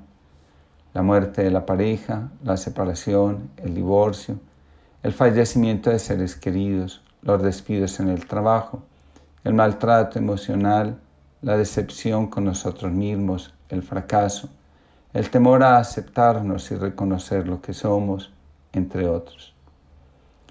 La salida de la oscuridad se encuentra en la aceptación de lo que tenemos ante nuestros ojos y en la aceptación de que llegó el momento de hacer de manera diferente o simplemente de asentir la vida, de adaptarnos. En muchas ocasiones salimos del estado de oscuridad e incertidumbre simplemente aceptando la realidad, dejando de luchar porque las cosas sean diferentes en otras ocasiones, reconociendo que existe una fuerza superior que si la invocamos puede actuar ayudándonos. Esa es la experiencia del Salmo 114. Invoqué el nombre del Señor. Señor, salva mi vida. El Señor es benigno y justo. Nuestro Dios es compasivo. El Señor guarda a los sencillos. Estando yo sin fuerzas, me salvó. Toda dificultad, del orden que sea, se presenta para que nosotros hagamos cambios. La inmensa mayoría prefiere ignorar el llamado y ser fuerza en evitar lo que está sintiendo en su interior. Cada vez que ignoramos el llamado del alma, éste se hace más intenso. Vivir de espaldas a lo que el alma requiere de nosotros, en lugar de alivio, nos trae ansiedad, angustia, miedo, pánico, trastorno. Ascensión Belarte nos dice, así, frente a una circunstancia vital especialmente compleja, unida a una falta de recursos internos y ciertas dificultades para adaptarse a ella, tanto por la manera de ser como por la actitud ante la vida, el ser humano puede generar toda una serie de síntomas físicos o psicológicos que desde una perspectiva integradora pueden verse como una voz desde el interior que pretende que se la escuche. Cuando las cosas se ponen difíciles y la solución no parece estar en el horizonte de nuestras posibilidades, aparece el deseo de morir, de ponerle fin a nuestra existencia. En el Evangelio, por ejemplo, se cuenta la historia de una jovencita, hija del jefe de la sinagoga, sin lugar a dudas, un hombre apegado a la norma y a todo lo que ésta exigía con respecto al cuidado del cuerpo y a la higiene durante el periodo que durase la menstruación. La joven tiene 12 años y se acerca el momento de empezar a transformar muchas cosas en su vida. Su elección es la muerte. Jesús se presenta y la devuelve a la vida. Todo lo que está sucediendo, le revela Jesús, hace parte de la vida. No hay nada que resulte es ajeno, extraño y menos aún amenazante para construir un vínculo con los padres. Así como son y como han definido el rumbo de la propia existencia. A cada uno de nosotros nos llega el momento de definir si nuestra vida va a ser conforme a nuestro ego, a nuestro sistema familiar o según la voluntad divina. Nadie podrá tomar tal decisión en nuestro lugar. Cuando nos responsabilizamos, damos un paso importante hacia la madurez. Lo contrario nos mantiene en estado de adolescencia. Es propio del adolescente no saber qué hacer y qué camino tomar. De nuevo, nos dice Ascensión Belarte, personalidad y creencias constituyen estructuras mentales que a menudo se sienten amenazadas ante los cambios y como consecuencia se da cierto rechazo y resistencia a ellos. Ante lo que es, solo nos queda fluir si queremos permanecer sanos, con la sensación de estar en armonía con nosotros mismos y sobre todo en consonancia con la vida. Las circunstancias se vuelven complejas, nos enseña la psicología del alma, cuando, por falta de recursos internos, nos queremos oponer a las demandas de la vida. Cuando esto sucede, se pueden generar todo tipo de síntomas, físicos y o psicológicos, que de alguna forma u otra nos van a conducir a resolver lo que está pendiente. Si la oposición es muy fuerte, al alma no le queda otro camino que transitar por la depresión, el miedo, la parálisis y el pánico. Al respecto, la psicología del alma nos enseña. En efecto, taquicardias, temblores, ansiedad, opresión en el pecho o un estado depresivo son manifestaciones físicas, síntomas que reclaman atención, que se dejan sentir de manera que a la persona cada vez le resulta más difícil vivir haciendo caso omiso de ellos y sin escuchar lo que siente su alma. Porque hay ocasiones en que el alma se queja, protesta y reclama atención. Necesita que la escuchen aunque tratemos de hacer lo posible para no tenerla en cuenta. Vivir en la inconsciencia genera mucho sufrimiento. Nadie puede vivir en armonía desconociendo sus heridas, sus necesidades emocionales más profundas y sobre todo los llamados de la vida sin pagar un precio. Curiosamente, nos enseña la psicología del alma los síntomas nos indican la dirección que el alma anhela. También aquello de lo que nos estamos defendiendo, a lo que nos resistimos. Podemos preguntarnos, ¿qué trato de evitar? ¿De qué me protejo? O simplemente ponernos en camino y reconocer que llegó la hora de hacer las cosas de otra manera. Que Dios les conceda una linda jornada. Queridos amigos, buenos días. Les comparto la reflexión del día de hoy titulada Unificar. Lo que somos se revela cuando integramos los aspectos conscientes e inconscientes de nuestro ser. Juan Carlos Alonso, en un artículo sobre la psicoterapia de Carl Gustav Jung, escribe, según la teoría junguiana, para comprender la realidad del mundo, la psique entiende todas las formas de vida como una lucha entre fuerzas antagónicas que generan tensiones, las cuales, al resolverse, producen un desarrollo en el individuo. Jung estaba convencido, asimismo, que la psique es un sistema autorregulado que se esfuerza constantemente por mantener el equilibrio entre tendencias opuestas.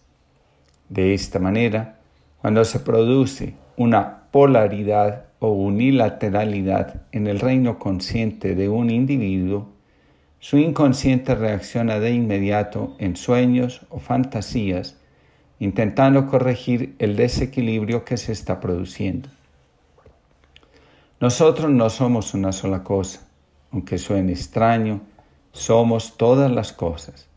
En nosotros habita el amor y el odio, la avaricia y la generosidad, la entrega y la resistencia, entre otras.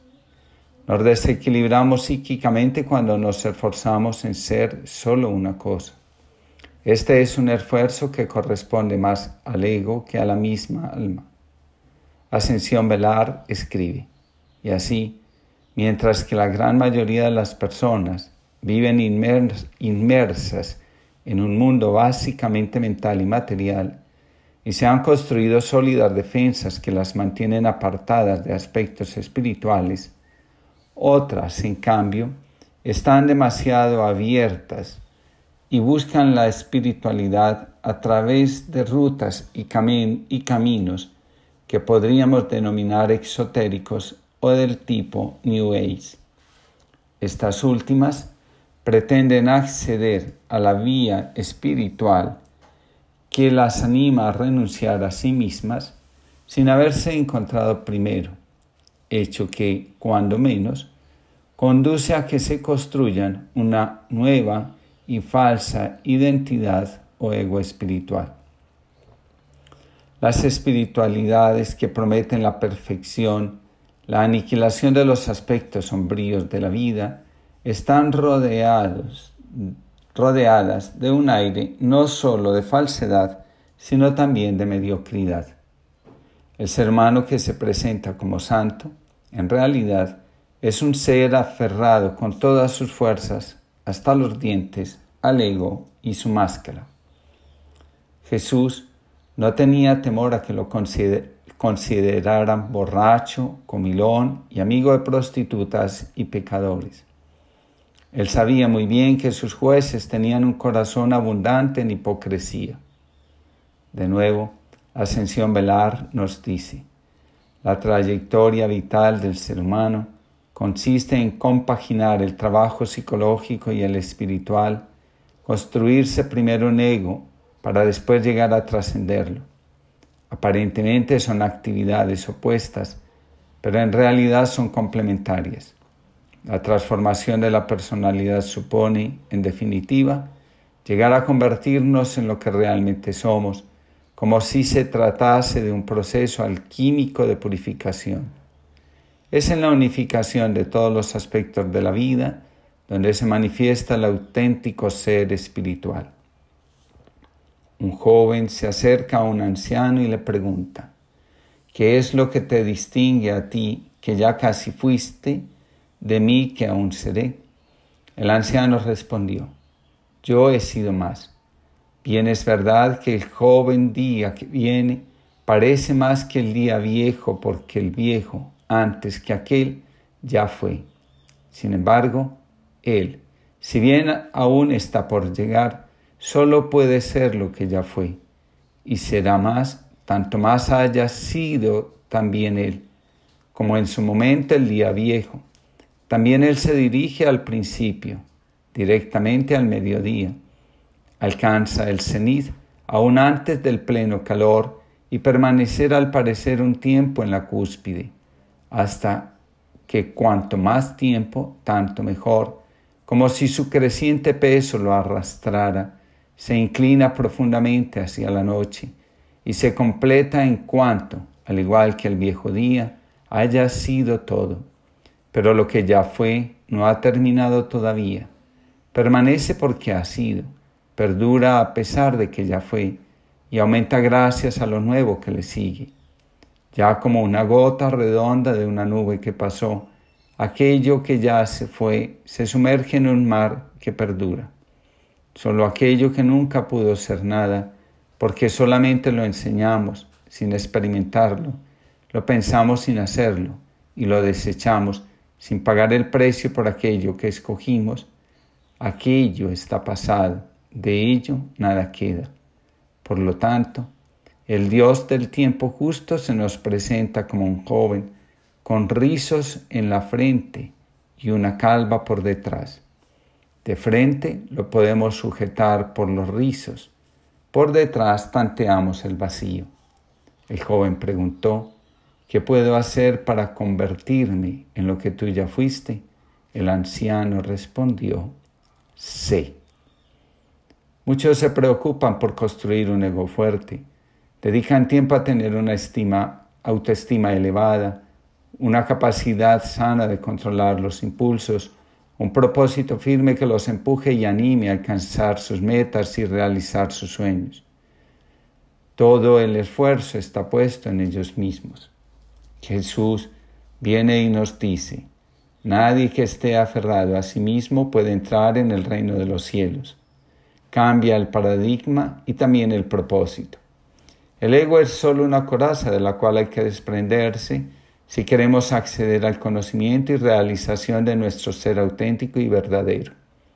El trabajo espiritual nos ayuda a renunciar a nosotros mismos y trascender la condición separada de nuestra existencia para entrar en la unidad, en la presencia sagrada que nos deja ser porque nos llena de su amor. Cuando unificamos los distintos aspectos de nuestra vida, sintonizamos con, con Dios. Nuestra vida se hace una con Él. Dice San Pablo, unidos a Dios podemos todo, separados de Él no logramos nada. Nuestra fortaleza está en Dios deshojar nuestra alma, como si se tratara de una margarita. Cada vez que encontramos algo que nos disgusta de lo que somos, en lugar de acercarnos a nuestra auténtica esencia, nos distancia de ella. Cuéntame las verdades de mi vida, oídas de tus labios, no sonarán a cálido reproche, sino a amor que me acepta desgarrado cántame las verdades. Acostumbre diariamente a caer en el engaño de condolerme de mis propios lutos y sin criterio de disculpar mis fallos. Miro tanto las faltas de los otros, tantas recetas doy que yo no hago. Dime cómo me ves, tú que me abarcas, con tus ojos eternos de milagro. No perderé los ánimos Tú sabes corregir con amor. Lleva tu mano a las secretas llagas.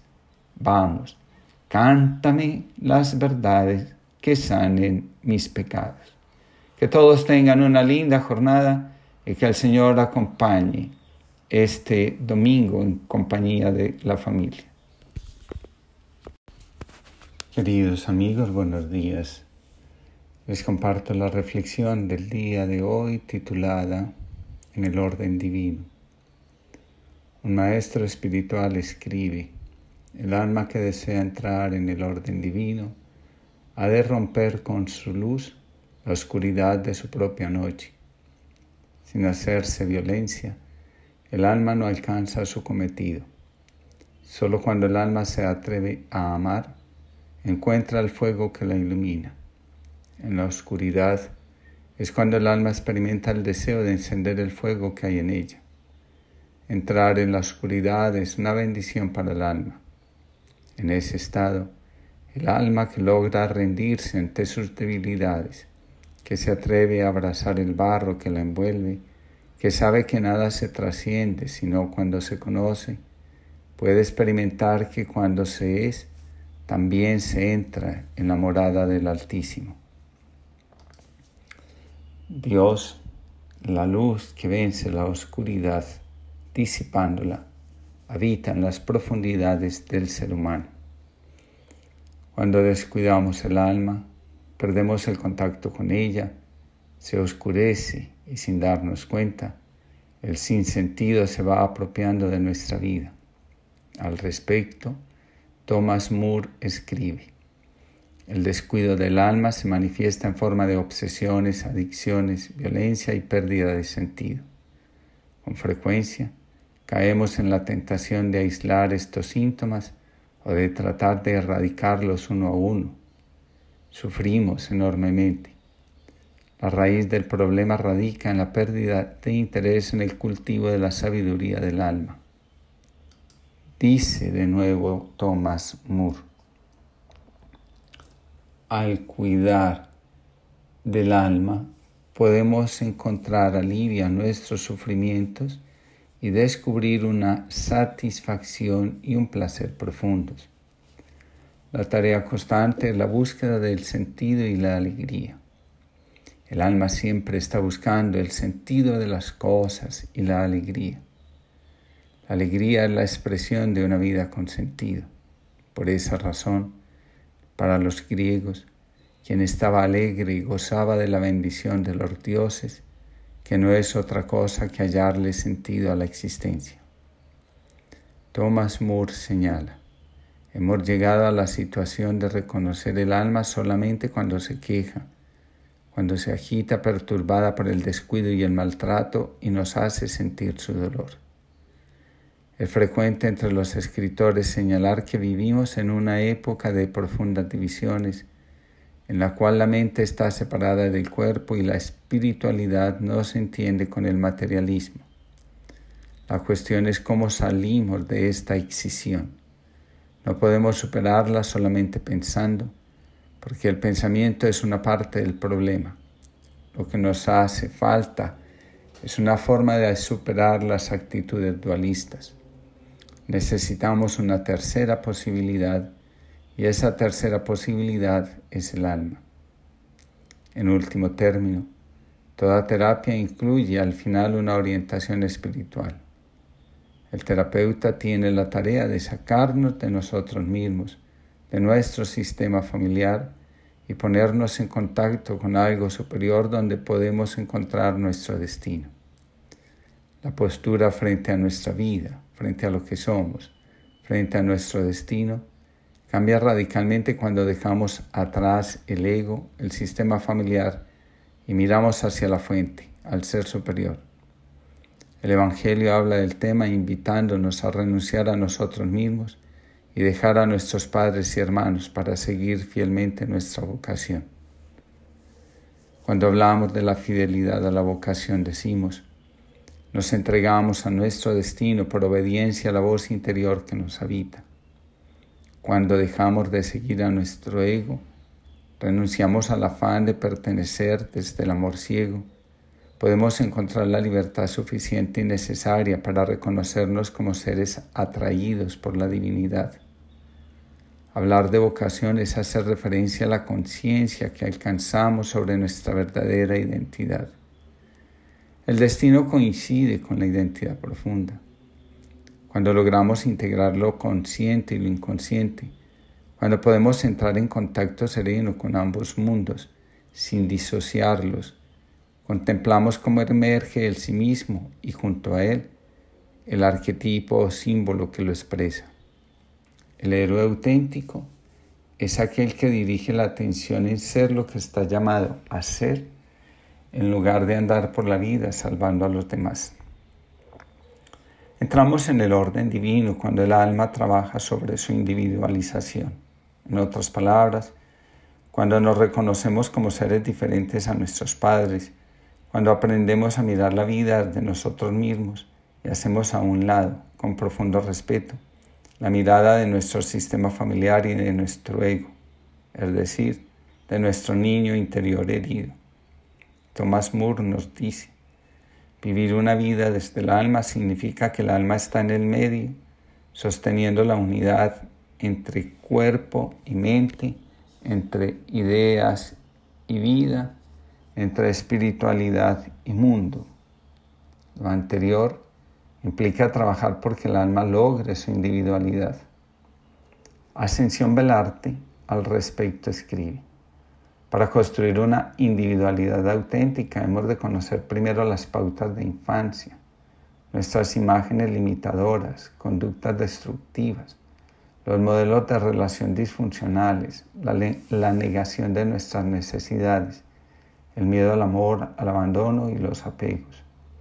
Primero hemos de reconocer y trabajar con este material psicológico para llegar a trascender esas pautas inconscientes trabajar con nuestra propia herida, reencontrarnos con el niño o niña que hay en nuestro interior, habitar el cuerpo, expresar nuestra voz, reconciliarnos con nuestros padres, reconocer las proyecciones, asumir nuestra sombra y abandonar las dependencias.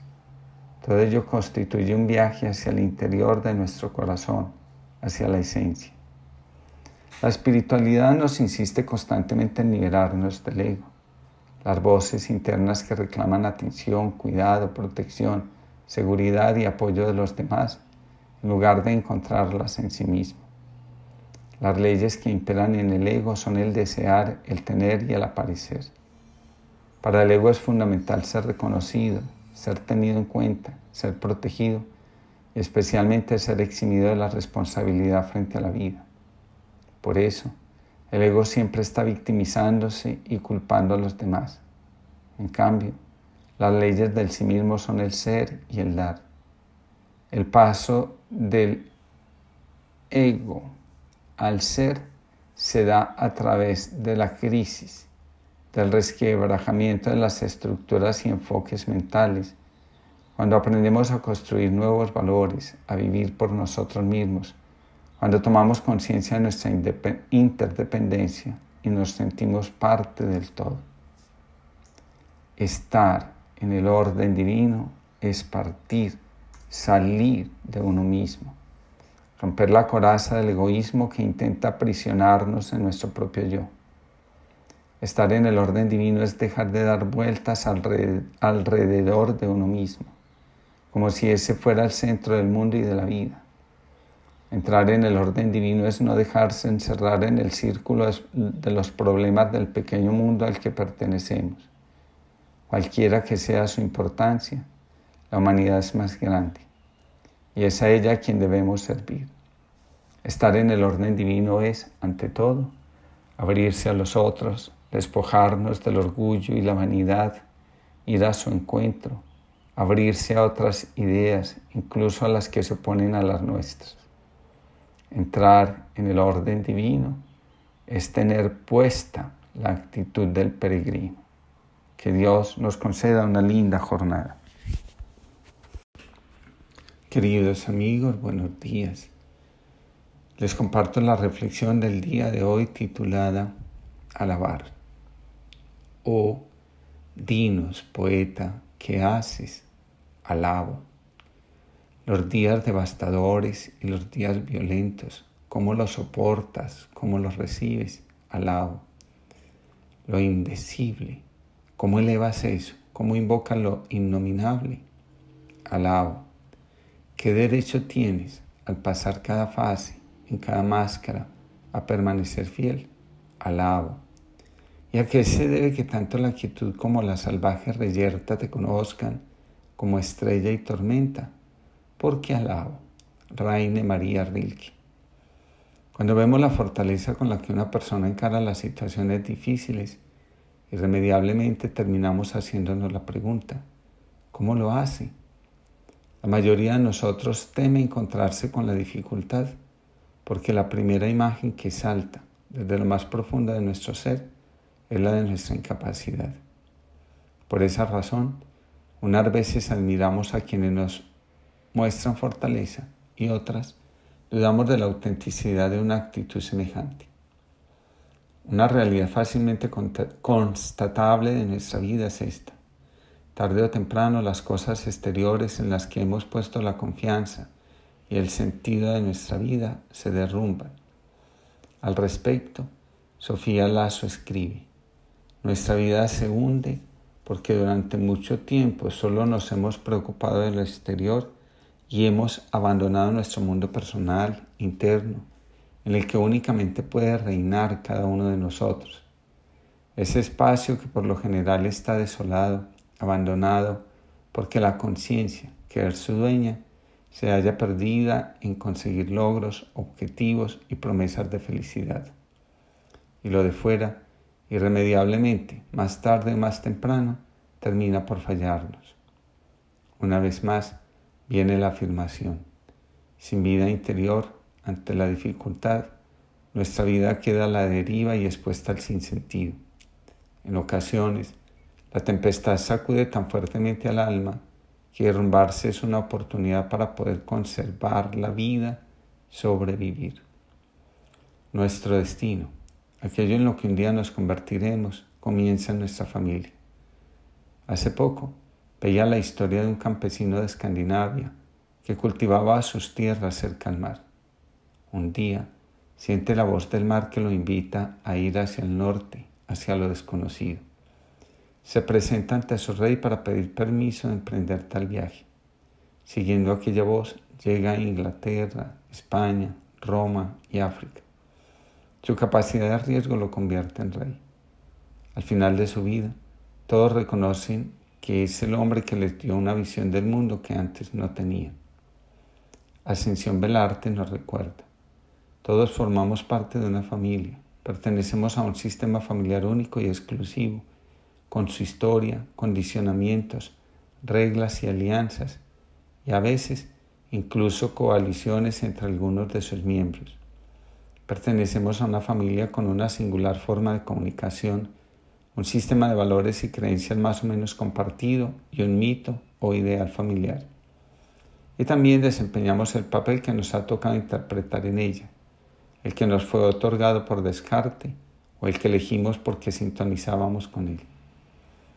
Encarnamos una personalidad, una manera de ser y actuar con la que llegamos a identificarnos y que en un principio fue necesaria para sentirnos alguien, encontrar nuestro lugar y poder relacionarnos con los demás. Cuando aprendemos a honrar nuestra familia, aceptarla como es y agradecer nuestro lugar en ella, nos resulta más fácil sintonizar con nuestro destino. Todo lo que ocurre en nuestra vida está en función de nuestro destino. Una conciencia mayor que la conciencia familiar, que la conciencia personal, acompaña nuestro proceso de transformación, de iluminación, de crecimiento o como lo queramos nombrar. Podemos construir nuestro destino desde la resonancia que tenemos con la vida, con la familia o con nosotros mismos. El destino resuena en nuestro interior. En teología se dice, Dios siempre está llamando. Lo que estamos llamados a convertirnos está siempre presente en nuestra vida. Cuando intentamos responder al destino desde nuestra conciencia personal, nos convertimos en héroes Sabemos que seguimos el destino desde la conciencia personal porque nos aferramos a la personalidad, al ego.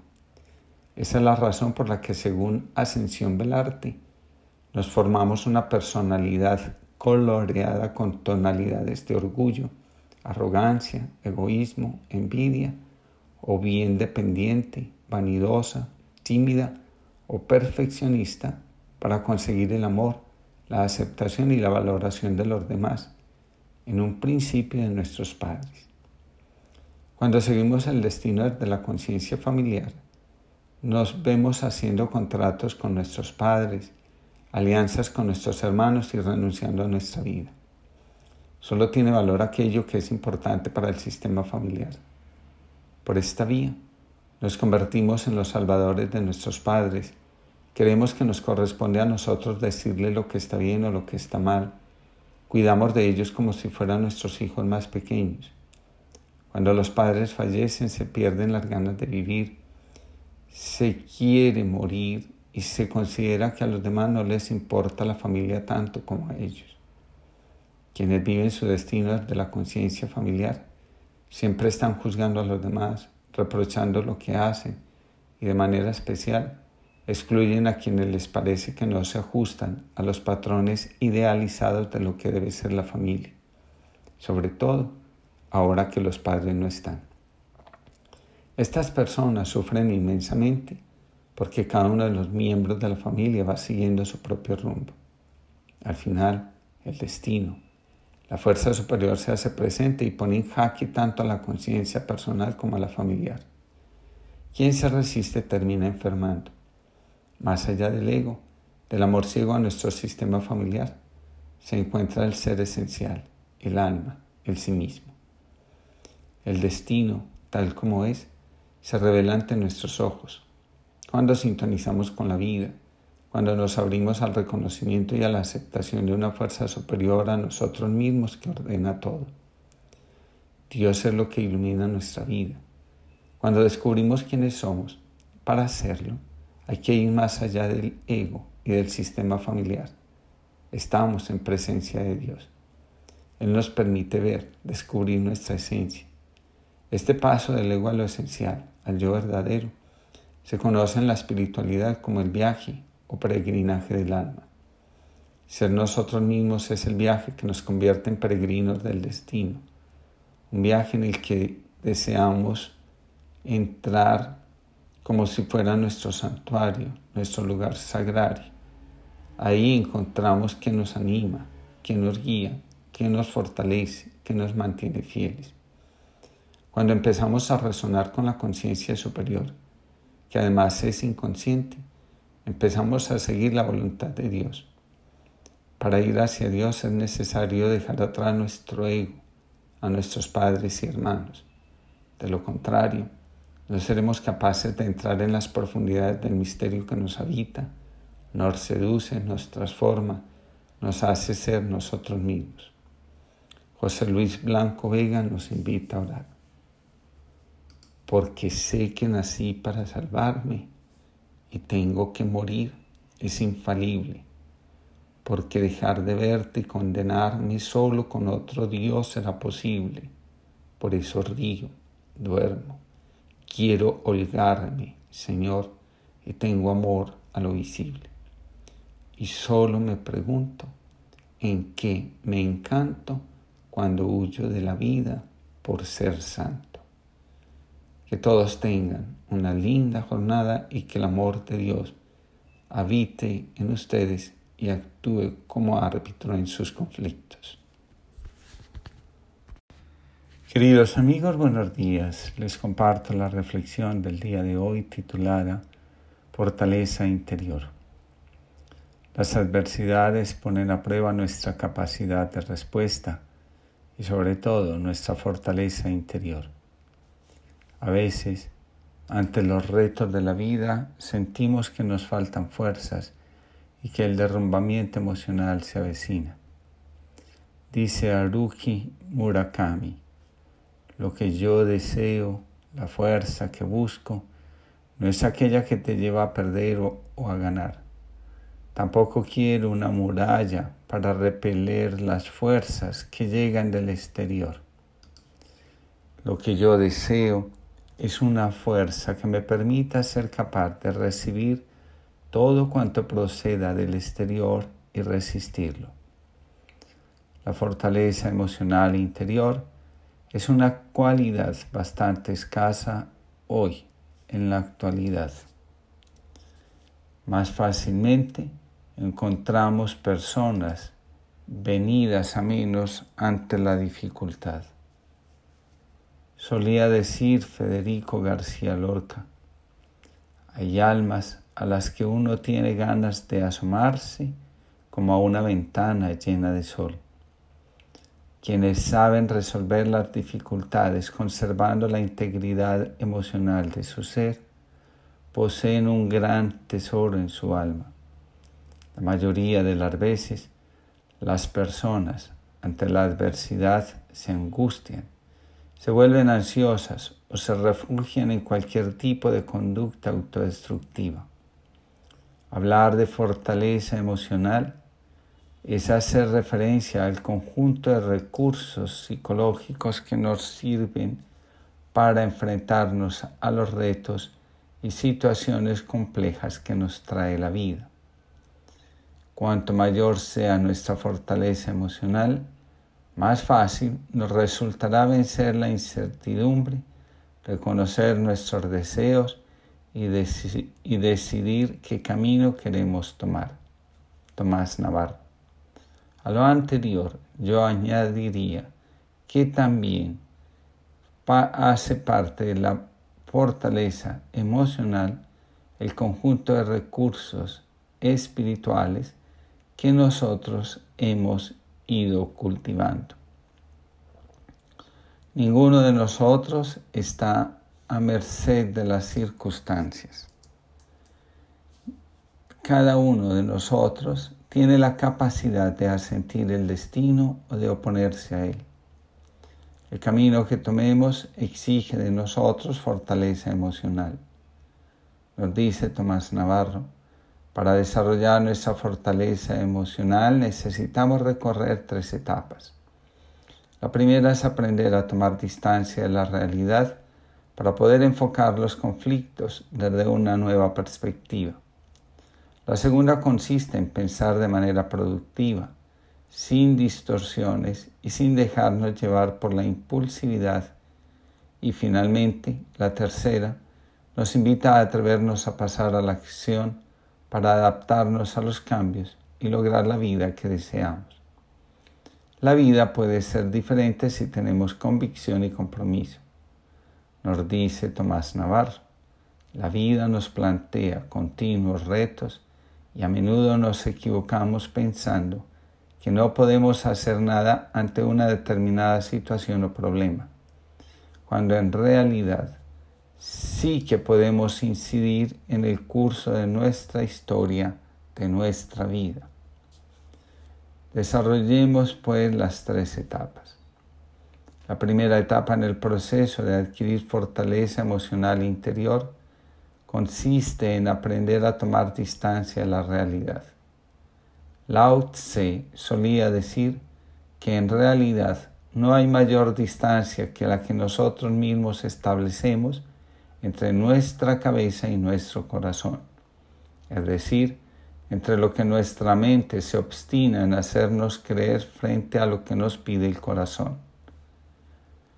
Víctor Frank solía afirmar, de vez en cuando es necesario dar forma a una especie de desapego de lo que nos rodea para recobrar nuestro sentido de libertad, nuestro potencial y a su vez recordar cuáles son nuestros propósitos. A veces nos dejamos arrastrar por la cotidianidad, por sus afanes y por sus demandas, hasta el punto de que nos perdemos a nosotros mismos en la carrera de atender a lo urgente. La segunda etapa consiste en aprender a pensar de manera productiva.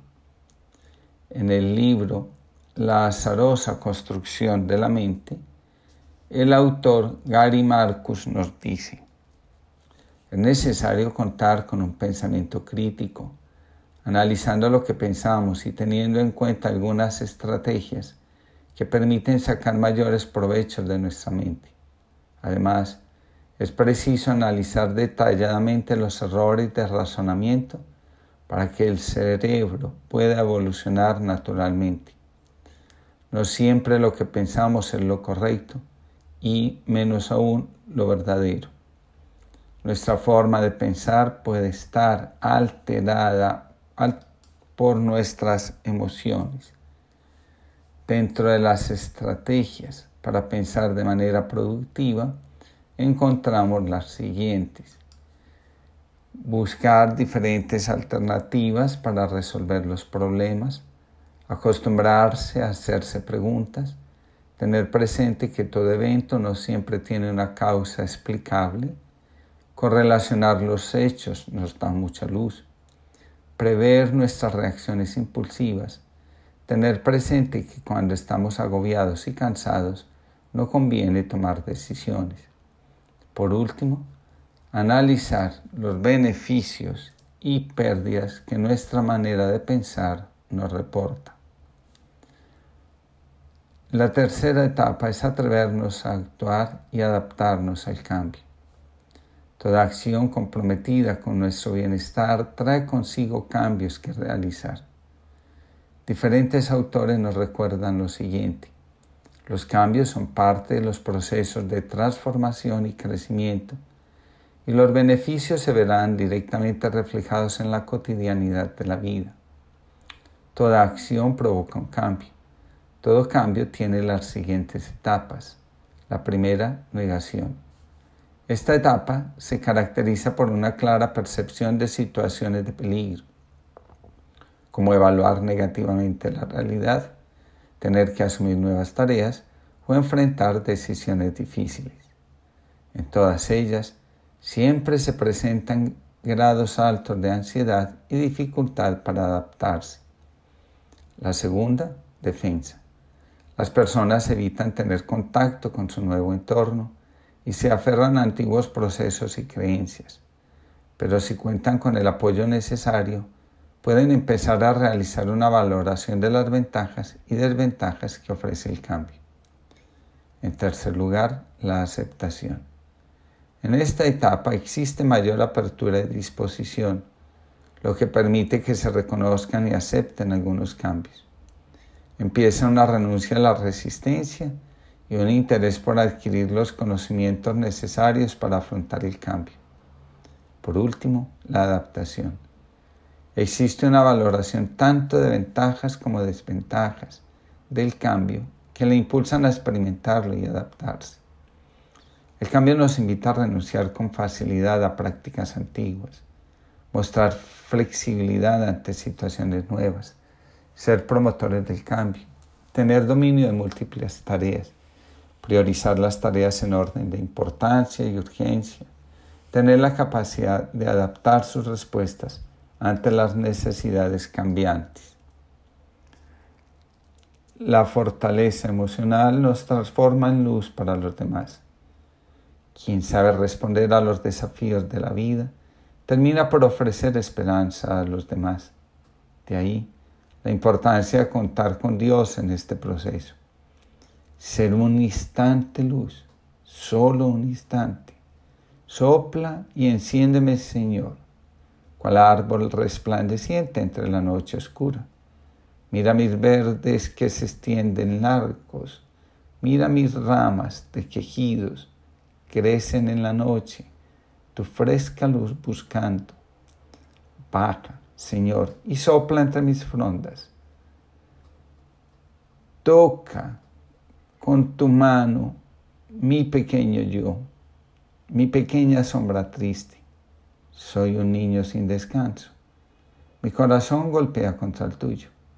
Un débil junco puede ilusionado golpear un gran sol, un mar de tierras heme aquí golpeando, y no responderás a un niño. Mira cómo hasta ti levanto mis dos brazos, queriendo reposar sobre la hierba de luz de tu regazo. Baja, Señor, y posa tu caricia en mis cabellos, de la tierra, amargos, y deja un surco luminoso en ellos, un reguero de cielo dulce y largo. Carlos Bousoño que Dios nos conceda una linda jornada y que nos atrevamos a emprender el camino que nos lleve hacia la fortaleza emocional. Queridos amigos, buenos días. Les comparto la reflexión del día de hoy titulada En presencia del Señor. El ser humano ha sido creado para llegar a la luz desde la oscuridad, a la realidad desde la irrealidad, a lo absoluto desde lo relativo, a la inmortalidad desde su muerte. Su tarea, así como su derecho natural, es llegar a contemplar, incluso aunque no lo sepa, así con perfecta claridad. Una vía conducente a esa meta consiste en morar en calma, en la profundidad, en transparente atención, en pura presencia. Gisela Zúñiga.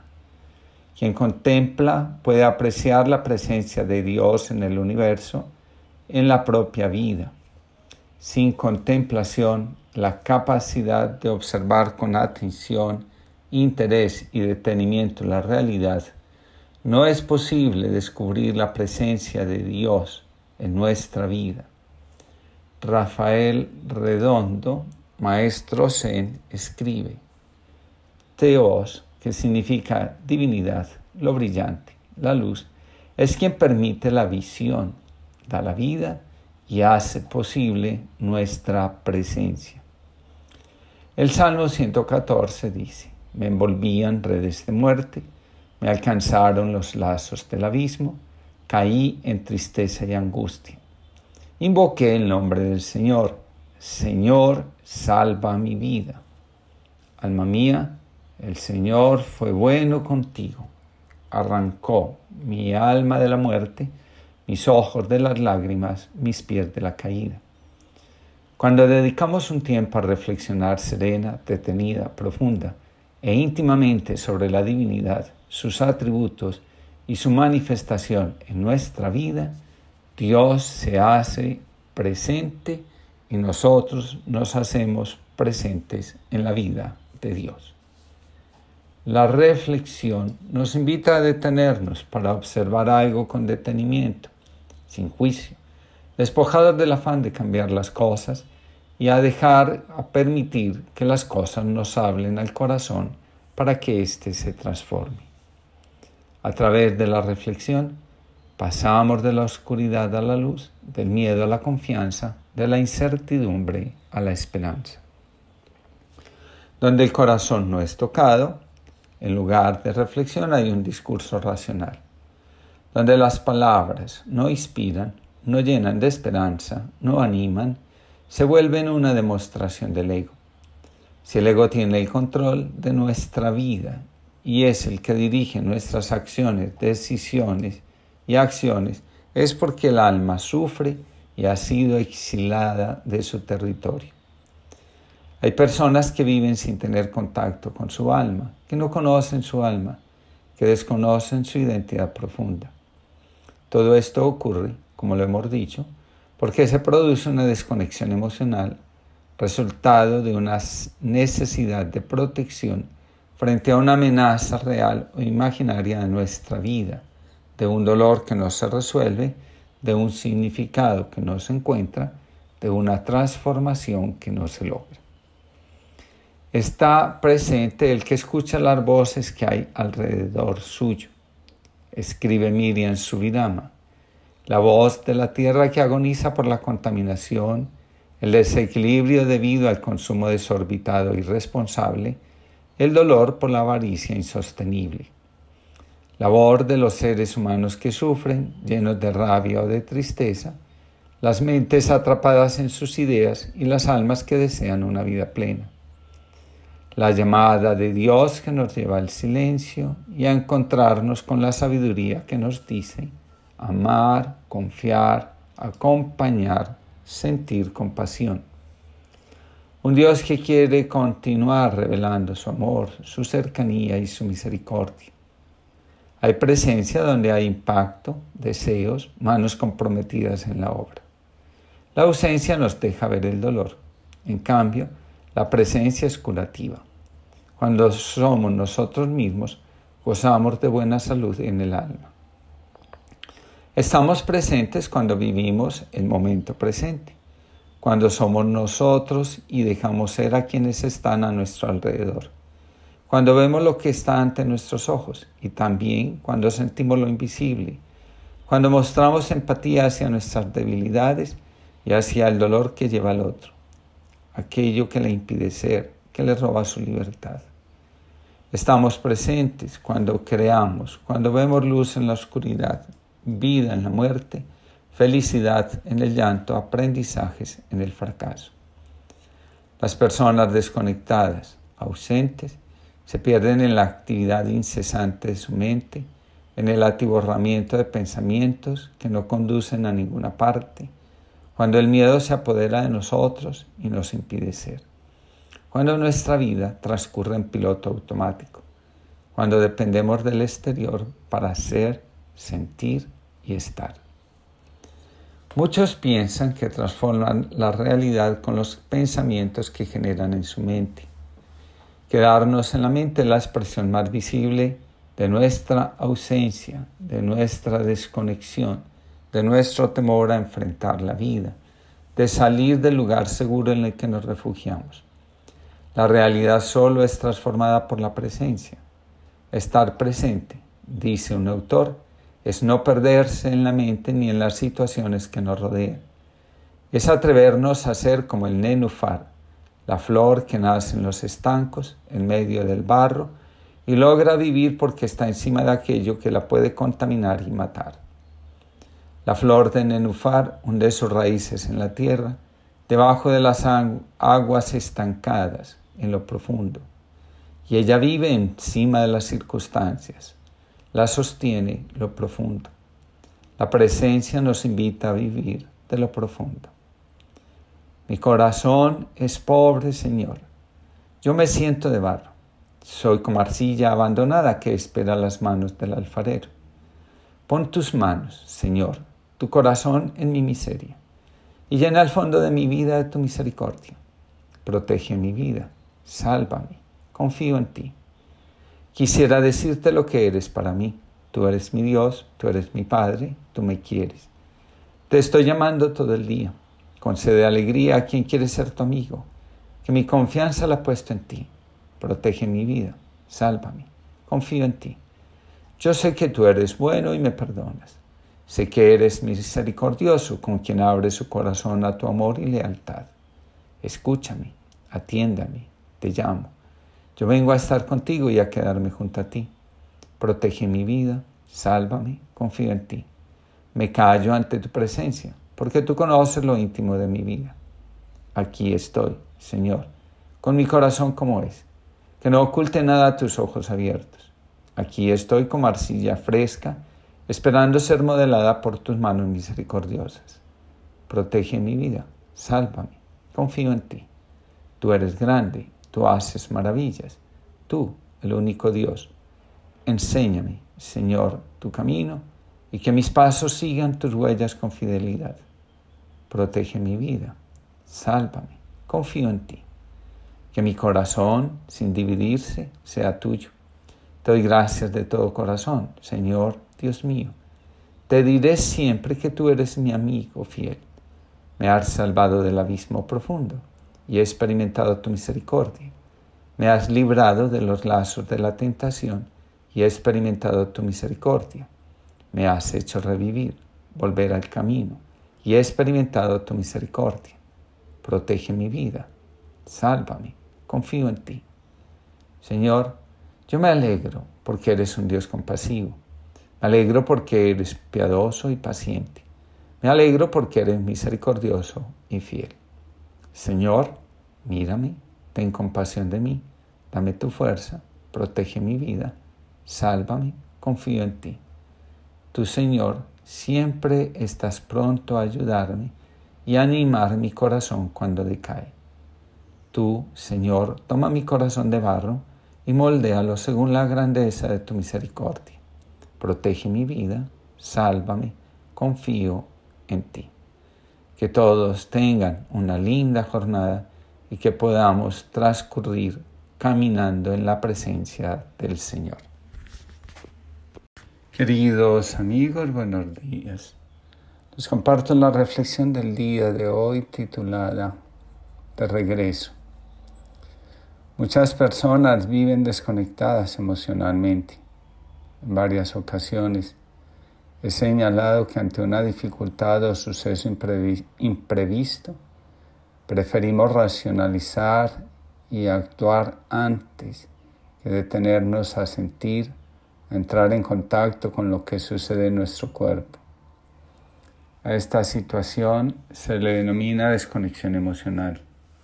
En estas circunstancias, la persona deja de registrar internamente el cariño y el afecto como algo significativo. Se vuelve difícil entablar relaciones intensas, cercanas, y se reduce el grado de compromiso emocional que se puede llegar a tener para no sufrir ni desilusionarse. Tanto las personas que presumen de ser muy racionales de ver el mundo con lógica y de actuar guiados por la objetividad, como aquellas que son impulsivas, que se desesperan porque los resultados que desean tardan, comparten el mismo estado de desconexión emocional. La desconexión emocional es un mecanismo de defensa. Hacemos a un lado nuestras emociones para no sentir la intensidad del dolor que despierta lo que sucede en nuestra vida.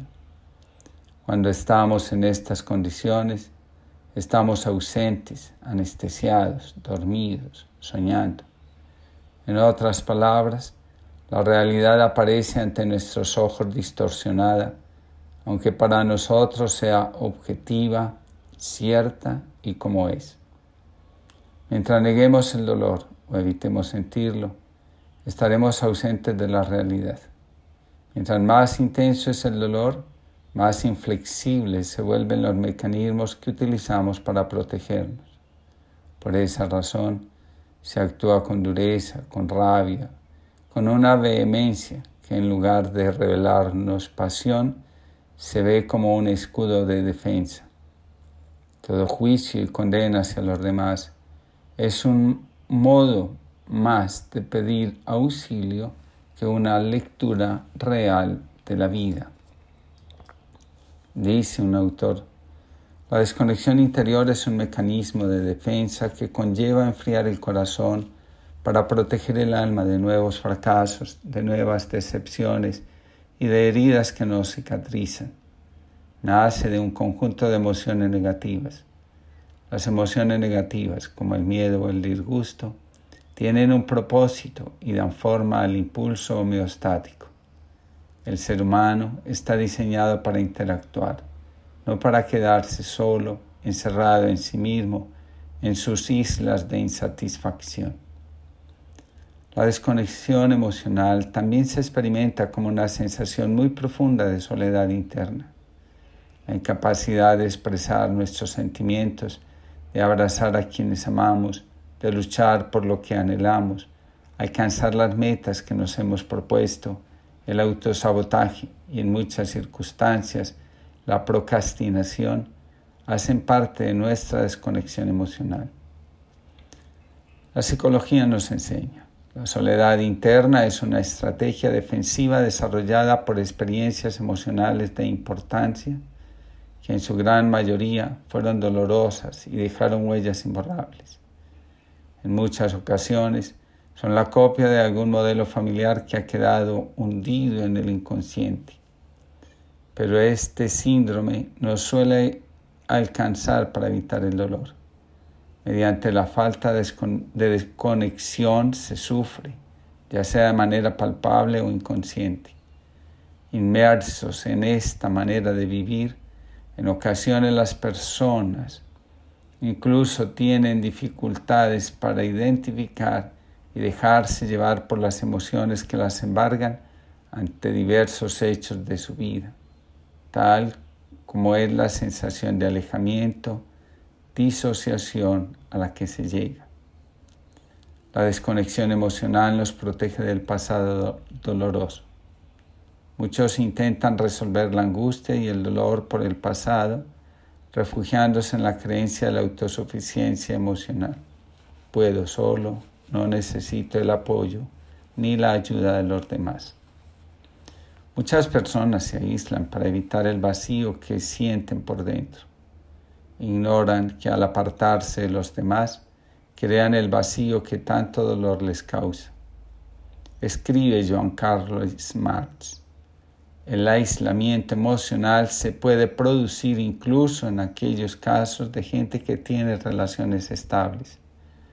El síndrome de, de desconexión no implica necesariamente aislamiento social Sufren mucho quienes tienen una vida emocional que parece satisfactoria, pero que no llegan a tener una conexión interna muy profunda con este núcleo. Solo han cumplido con un mandato que la sociedad les ha impuesto, pero sus verdaderas necesidades de comprensión e intimidad no están cubiertas todavía. Ya no hay entendimiento ni comunicación profunda. El estado de conexión se alcanza compartiendo y ocupándose genuinamente del bienestar de otros mientras permitimos que se ocupen del nuestro. El equilibrio en el intercambio nos mantiene conectados emocionalmente. La desconexión emocional nos protege en un momento o en un periodo determinado de nuestra vida, pero permanecer en ella puede resultar sumamente nocivo para nuestra alma. La desconexión emocional nos impide saber cómo hemos sido impactados. No deja que sepamos cómo estamos por dentro. Si no resolvemos la desconexión, ese dolor que llevamos dentro de nosotros se terminará convirtiendo en un aspecto negativo de nuestra forma de ser y de convivir. Sin querer, terminaremos siendo autores de nuestro propio sufrimiento. Ya no será lo que nos sucedió lo que nos hiera, sino lo que nos hacemos a nosotros mismos. Este dolor es más profundo aún. Dejar de ser nuestros propios victimarios resulta importante en nuestro proceso de crecimiento personal y espiritual. Abandonar la desconexión emocional, regresar a nosotros mismos, descubrir la fuerza de nuestra presencia, es el llamado de la vida. La voluntad de Dios y de la vida coinciden en la invitación a estar presentes para nosotros mismos y para el mundo. El Evangelio es claro. Ni se enciende una luz y se pone debajo de un almud, sino sobre el candelero y alumbra a todos los que están en casa. Así, alumbre vuestra luz delante de los hombres, para que vean vuestras buenas obras y glorifiquen a vuestro Padre que está en los cielos. Lo que somos se manifiesta cuando nos hacemos presente. Lo que somos es agradable a los ojos de Dios y cuando lo ponemos de manifiesto también resulta agradable a todos. Que Dios los bendiga y los acompañe. Queridos amigos, buenos días. Les comparto la reflexión del día de hoy titulada Portadores de la Luz Divina.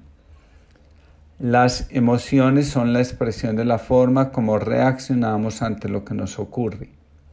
Constantemente estamos experimentando emociones. No hay un solo evento que ocurra que no sea capaz de suscitar una reacción en nosotros. Nadie tiene el control sobre lo que sucede. En cambio, sí podemos tener control sobre la forma que reaccionamos, es decir, sobre nuestras emociones. El manejo adecuado de nuestras emociones nos proporciona bienestar. Reconocemos ese buen manejo por la alegría, el equilibrio, la serenidad y la sensación de ser nosotros mismos que nos habita, entre otras. El manejo inadecuado de las emociones genera malestar. Los signos que indican un manejo inadecuado de las emociones son el nerviosismo, la ansiedad, la angustia, el desespero, entre otras. Nuestras reacciones frente a lo que sucede corresponde a la forma como percibimos el mundo externo.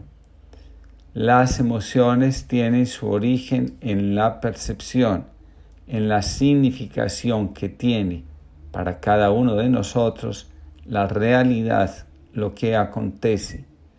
Nuestro mundo interior está configurado por el tipo de percepciones que albergamos.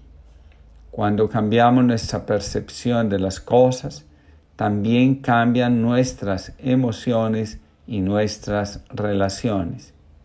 En cambio, todo se mantiene igual si la percepción de la realidad sigue siendo la misma. Nuestro órgano perceptor por excelencia es el corazón. Lo que sucede impacta el corazón y de ahí, no de otro lugar, salen nuestras respuestas. Un corazón lastimado reaccionará de una forma, mientras que un corazón sano o reconciliado lo hará de otra. Lo que llevamos en el corazón termina siendo muy importante en la configuración de nuestro mundo emocional.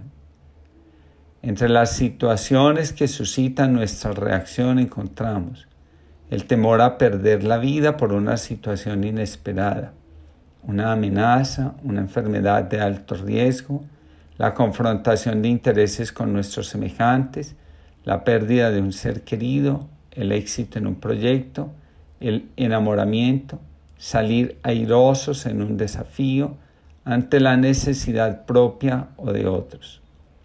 Actuar frente a lo que nos sucede genera bienestar. En cambio, si nos paralizamos, nos vamos llenando de malestar. El bienestar que resulta de reaccionar adecuadamente frente a la realidad lo llamaremos hedonia. En el Evangelio Jesús nos dice, ustedes son la sal de la tierra.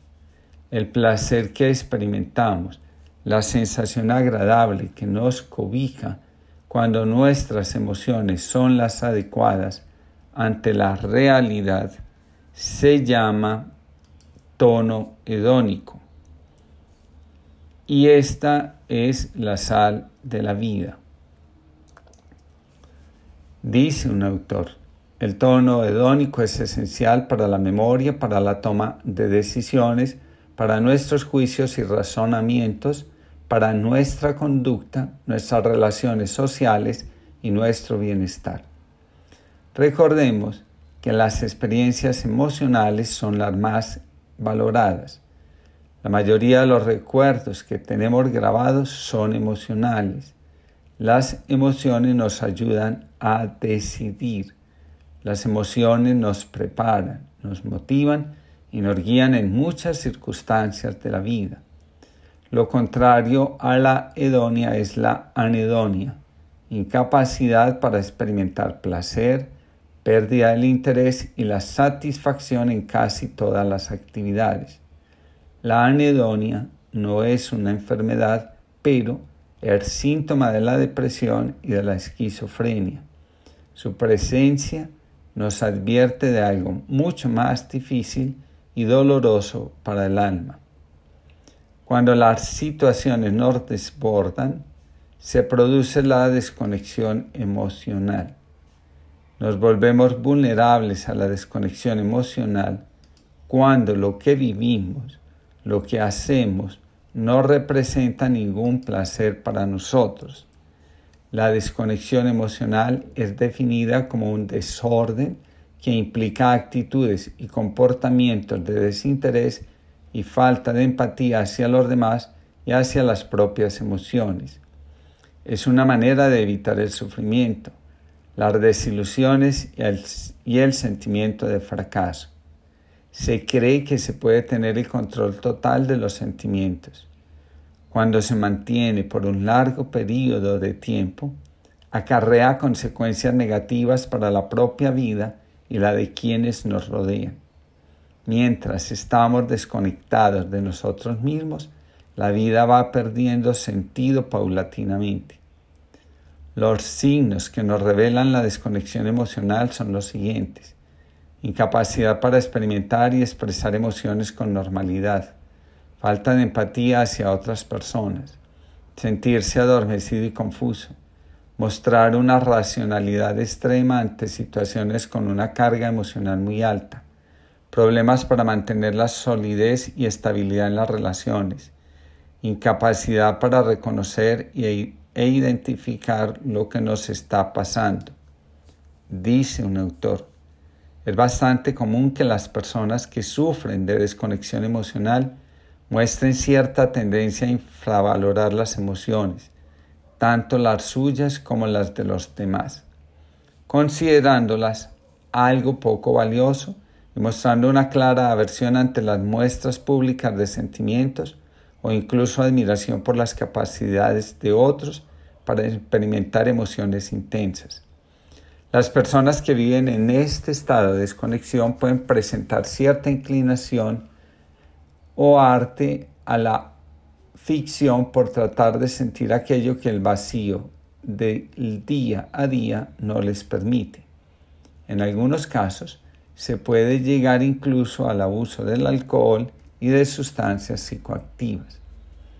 La salida de la desconexión emocional se encuentra en la conexión. Para lograrlo, es necesario aprender a estar presentes, dejar de huir, de ausentarse. Cristina Tribulcio nos dice, el arte de vencer las pequeñas dificultades se estudia y se adquiere con la costumbre de afrontar las cosas pequeñas de cada día.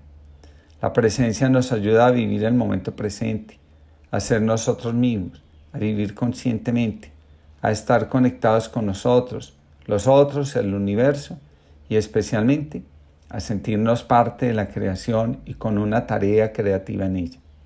Cuando estamos presentes infundimos en los demás confianza, alegría y esperanza.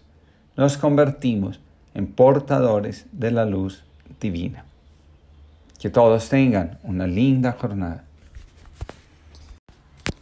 Queridos amigos, buenos días. Les comparto la reflexión del día de hoy titulada Nunca ardes tarde. En el corazón humano late incesantemente una vieja nostalgia. Los maestros de espiritualidad Zen enseñan. En el inconsciente del ser humano resuena aún la música callada de su origen olvidado. Curiosamente, lo que añoramos es también lo que aprendimos a rechazar. He ahí nuestra tragedia, dice un autor. Queremos ser felices y sin embargo, la sola idea de serlo nos atemoriza. El destino, nos dice Bert Hellinger, es lo que nos atrae y seduce, lo que deseamos conocer y ante la posibilidad de llegar a Él nos retiramos. Otro autor dice, en el corazón sentimos una nostalgia que no podemos definir, la intuimos, nos atrae y a la vez la censuramos. En el corazón humano, dice el maestro Zen, hay un deseo de permanecer unidos con aquello, nuestra realidad primera, de la que fuimos expoliados apenas nacimos. Aunque nos resistamos, en nuestro corazón sigue latiendo la conciencia de que somos algo más que seres que un día van a morir. Rafael Redondo escribe, la experiencia nos dice que cuando los seres humanos, liberándose de las programaciones colectivas, desaprendiendo lo aprendido, prestando más atención a su voz interior, no solo pueden comenzar a encontrar sentido a su existencia, sino también tornarse más solidarios entre sí, gravitar de modo natural los unos hacia los otros, sobre todo despertar de su dormidera colectiva. Me llamó profundamente la atención cuando descubrí que en sánscrito la palabra Dios es Diau, es día. Su característica principal es que trasciende, es decir, nunca termina. Con razón, en la liturgia cristiana, por ejemplo, se dice esperamos el domingo sin ocaso. Con esa expresión se hace referencia a lo siguiente. Domingo viene de Dominus, que significa Señor. El domingo celebramos la resurrección. Resucitar significa levantarse, abrir los ojos, despertarse, tener conciencia. Por domingo podemos entender el día en el que el Señor tomó posesión de nuestra vida. Nos hacemos conscientes de estar unidos eternamente a Dios. El maestro San Yasutani, citado por Rafael Redondo, señala, si observas cuidadosamente la corola de una flor de loto, verás que cuando le caen gotas de lluvia o rocío, sus pequeños cálices se unen. Rafael Redondo continúa diciendo, en el mundo de la astrofísica, vemos cómo las estrellas llamadas enanas que chocan y compiten entre sí acaban desapareciendo, mientras que aquellas que a punto de convertirse en polvo se unen a otras llevadas por la fuerza de la gravedad, logran sobrevivir transformándose en nuevas estrellas. En el campo de la biología, las células que dejan de reproducirse expansivamente y se colapsan cerrándose y encapsulándose, se tornan en células cancerígenas. Toda la naturaleza busca la unidad. La persistencia de las creencias egoístas sobre nuestra individualidad, aquellas que nos incitan a la competencia, que despiertan en nosotros el afán de vivir a costa de los demás, que nos invitan a vivir encerrados en nosotros mismos en lugar de expandirnos generosamente en las relaciones, en lugar de darnos vida, nos condenan a desaparecer. El ego, en estas circunstancias, no es más que una ilusión que en lugar de darnos vida, nos la va quitando lentamente, casi hasta hacernos morir, a desviarnos de lo que realmente somos. Vivimos en la medida que somos. que somos? Conciencia. Lo que somos se expresa en la compasión, en la solidaridad, en el amor, en la entrega. La experiencia nos revela que las personas que tienen conciencia de lo que son comprenden que todo está impregnado por el ser que los abarca, por el ser que hace vibrar, apasiona, especialmente hace fecundo. Cuando tomamos conciencia de quiénes somos, Dios empieza a arder en nosotros. Dice un poeta, Dios nunca arde tarde en nuestra vida. Dios es el fuego que hay dentro de nosotros, la claridad con la que andamos. Es la luz que permite la visión y da vida. Cuando despertamos del sueño profundo, aquel en el que somos héroes, dueños del mundo, señores de nuestra vida, poseedores de todos los tesoros, nos vemos como realmente somos. Dios es lo que abarca al ser humano. Dice San Pablo, Dios es aquello en lo que somos, nos movemos, existimos. Dios es nuestro destino. Cuando hacemos lo posible por mantener en nuestra vida el equilibrio emocional, mental, psicológico y espiritual, podemos saborear nuestra vida como el fruto sazonado por el encuentro con el ser, lo inefable, lo inabarcable, el día que nunca termina. Queridos amigos, buenos días. Les comparto la reflexión del día de hoy titulada Días perdidos, años muertos, dramas olvidados. Una de las cosas más difíciles de trabajar en la vida interior es el arrepentimiento. En la novela Almar Grisis de Philip Claudel se narra lo siguiente. No sé muy bien por dónde empezar. Es realmente difícil pero aún así debo intentar decirlo. Decir lo que me roe el corazón hace 20 años, los remordimientos y las grandes preguntas.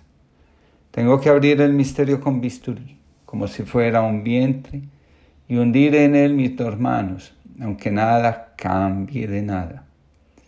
En otra parte del texto, el mismo autor escribe, me dio la espalda sin decirme adiós, se alejó se fue a sus lamentaciones y me dejó con las mías. Yo sabía, como sin duda él también, que uno puede vivir en sus lamentaciones como en un país. Uno de los esfuerzos más grandes hacemos la mayoría de los seres humanos consiste en evitar reconocer nuestra incapacidad para confesar y aceptar que nuestra vida es la suma de aciertos y equivocaciones, luces y oscuridades, días luminosos, grises o totalmente oscuros. Vivimos bajo la ilusión de una vida plena, llena de aciertos y sobre todo de buenas decisiones. Muchos hacen un esfuerzo enorme para evitar equivocaciones en su vida. Otros pasan la vida lamentándose por sus desaciertos y deseando una oportunidad para corregir lo que según su ego estuvo mal. También están en este círculo de la vida los que creen que pueden evitar que los demás tropiecen, se equivoquen o simplemente caigan y se lastimen. El mayor sufrimiento que he visto es el de las personas que lloran las ocasiones perdidas, los juicios equivocados, los actos impulsivos que derrumbaron sus sueños, las inhibiciones, inhibiciones inexplicables que les privaron de la alegría y la realización de sus metas. ¿Quién de nosotros no se ha arrepentido alguna vez de las cosas que ha hecho en su vida o de los rumbos que ha tomado? Dice un autor, ¿qué pasa cuando se pierde la esperanza? ¿Qué sucede cuando se extravía el camino? ¿Cómo continuar sin fuerzas? ¿Dónde se aprende el arte de vivir? Philip Claudel nos dice, el ser humano está lleno de limitaciones y de pasiones. Es un ser que se culpa y reniega. En él hay una parte que siempre quiere rectificar, hacer las cosas de la mejor manera. No hay quien escape de la contradicción eterna. El ser humano es más gris que blanco o negro. El alma humana es una mezcla de luz y sombra. Nuestra vida interior siempre está en movimiento, no conoce el reposo. Incluso cuando se aquieta, se mueve. En lo profundo de nuestro ser, la quietud es movimiento. También allí, la inquietud es enfermedad, dolor y sufrimiento. Los diálogos más profundos y honestos con la vida ocurren en el lugar donde solo Dios y nosotros tenemos acceso. Cuando nos apartamos de los afanes de la vida exterior y nos silenciamos, nos aquietamos, nos acogemos, empezamos a percibir los movimientos profundos que se dan dentro de nosotros. En ese instante se producen en nuestro interior sentimientos de tristeza, cólera, vergüenza, o deseos de corregir el pasado. A todo lo anterior se, le denomina arrepentimiento. Sin este, no es posible lograr el despertar de la conciencia. En la parábola del hijo pródigo encontramos la siguiente escena. El hijo menor, después de derrochar todos sus bienes, se fue y se ajustó con, los, con uno de los conciudadanos de aquel país que le envió a sus fincas a apacentar puercos, y deseaba llenar su vientre con las algarrobas que comían los puercos pero nadie se las daba. Y entrando en sí mismo dijo, ¿cuántos jornaleros de mi padre tienen pan en abundancia, mientras que yo aquí me muero de hambre? Me levantaré, iré a mi padre y le diré, Padre, pequé contra el cielo y ante ti, ya no merezco ser llamado hijo tuyo. Trátame como uno de tus jornaleros. Y levantándose, partió hacia su padre. El arrepentimiento puede tener dos formas. La primera produce cambios. El joven hace consciente de la situación en la que se encuentra y de inmediato regresa a su casa y habla con su padre. Se puede producir por una interiorización o por la contemplación de un evento externo que nos interpela. Un hombre al que solo le interesaba el dinero y que jamás miraba a nadie, no merecía que lo compadecieran. Había tenido todo lo que deseaba. No todo el mundo puede decir lo mismo. Quizá la razón de su vida fue esa. Venir al mundo para coleccionar monedas. En el fondo, es una idiotez como cualquier otra. Le fue de gran provecho. Tras su muerte, todo el dinero fue a parar al Estado. Hermosa viuda, el Estado. Siempre está alegre y nunca guarda luto. ¿De qué le sirve todo lo que se ha acumulado si al final lo disfruta quien no, quien no lo ha trabajado? También está el arrepentimiento estéril, en segundo lugar, el que no produce ningún cambio. Dice Claudel, esa es la gran estupidez del ser humano, decirse que siempre hay tiempo que podrá hacer esto o lo otro mañana, dentro de tres días, el año que viene, dos horas más tarde. Y luego todo se muere y nos vemos siguiendo ataúdes, lo que no facilita la conversación. ¿De qué se arrepiente la gente? La mayoría de las personas de lo que más se arrepienten es de lo que dejaron de hacer. Los errores son inevitables y en muchas ocasiones fecundos. Lamentarse es estéril muchas veces hace más daño que el error cometido. Arrepentirse, cuando se toma en serio, transforma nuestra vida. Escribe un autor. Los seres humanos se arrepienten de haber empleado mal el tiempo que han vivido, pero eso no siempre les lleva a emplear mejor el tiempo que les queda por vivir. El arrepentimiento nos transforma cuando en lugar de mirar hacia el pasado, miramos hacia lo que viene. Quien se toma la vida en serio aunque se equivoque muchas veces y tenga que arrepentirse igual cantidad de veces, irá por la vida con la certeza de haber sabido vivir.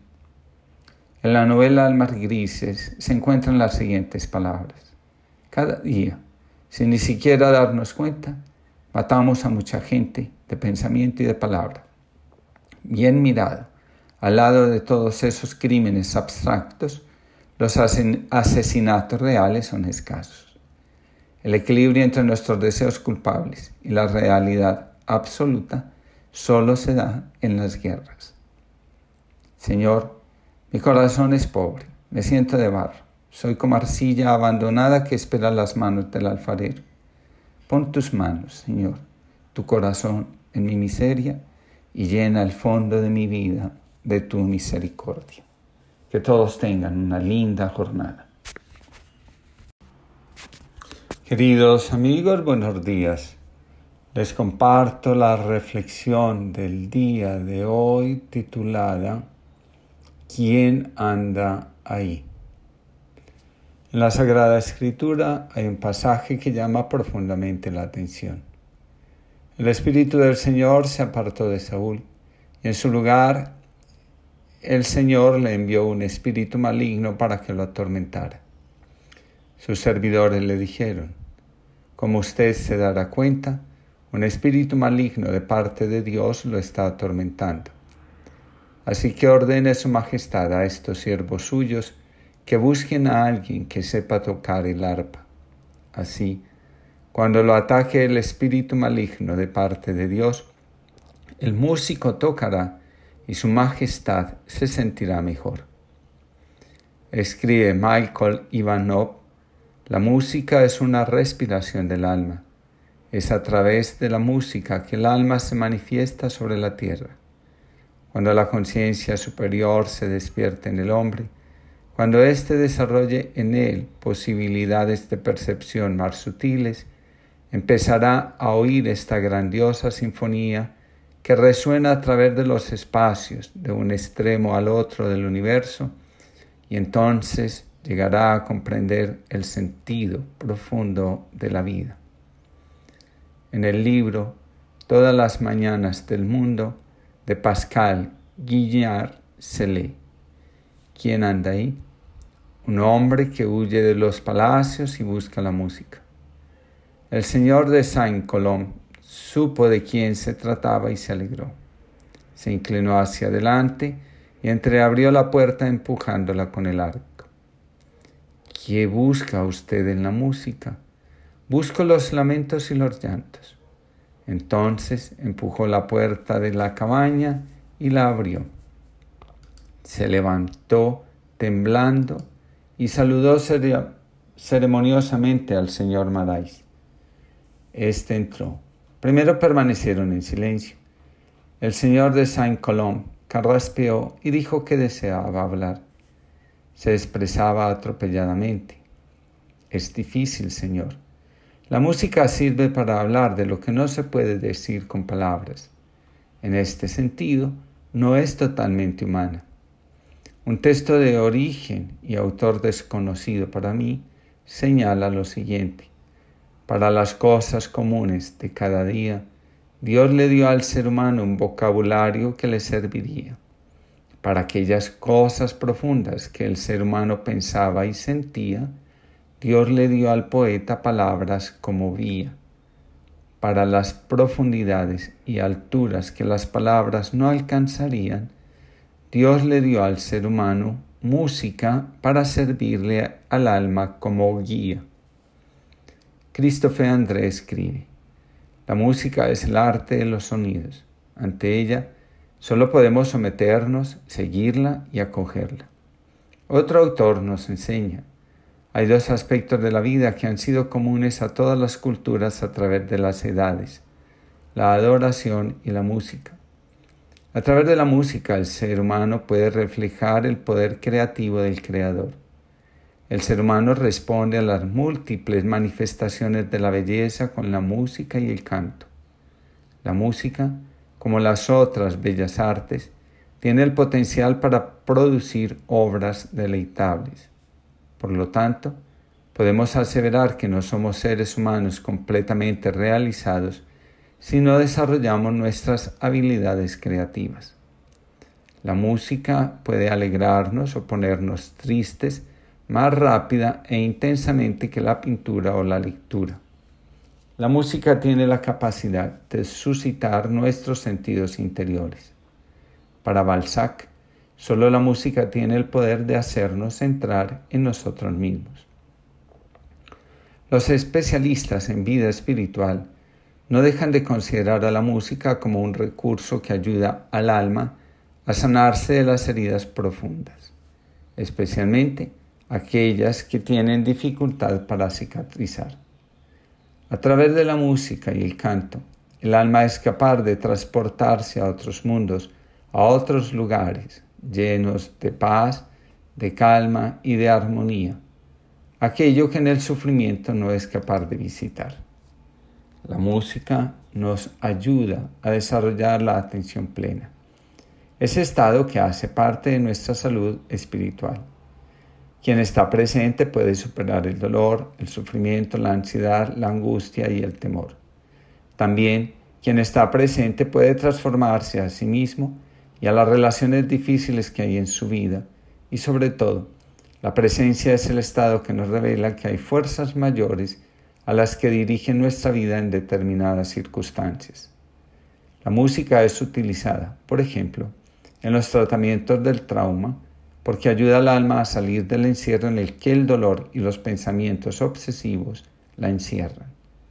Así que la música es fundamental en nuestro crecimiento y sanación interior.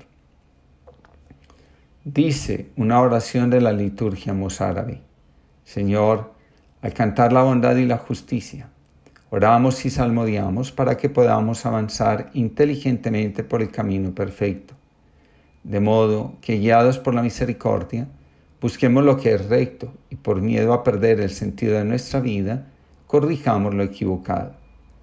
Por su parte, el salmista proclama, Voy a cantar la bondad y la justicia. Para ti es mi música, Señor. Voy a explicar el camino perfecto. ¿Cuándo vendrás a mí? Andaré con rectitud de corazón dentro de mi casa. No pondré mis ojos en intenciones viles. En el libro a la búsqueda de la vida interior, encontramos el siguiente párrafo. Además de la música, surge también el eco de la música en nosotros, en nuestro cuerpo, en nuestras emociones, nuestros pensamientos, nuestros recuerdos. Te olvidas de ti mismo y estás presente pura y plenamente ante la fuerza que ha hecho posible la creación. Para escuchar música es necesario el silencio. La vida interior se nutre del silencio, especialmente de la mente, del ego. Cuando nos abrimos al silencio, la oscuridad se disipa. Cuando escuchamos música, el alma se comunica. La música no solo reactiva nuestro cerebro, sino que también nos da la fuerza para abstraernos de las preocupaciones, de las angustias, de la ansiedad y poder entrar en las escucha de lo que trae paz y convierte la oscuridad del alma en la luz del día. La vida interior crece cuando podemos escuchar, dice un autor, la respiración del alma. A veces nuestra alma solo respira rencor, venganza, tristeza, soledad, desengaño, frustración. De ahí su predisposición a la enfermedad.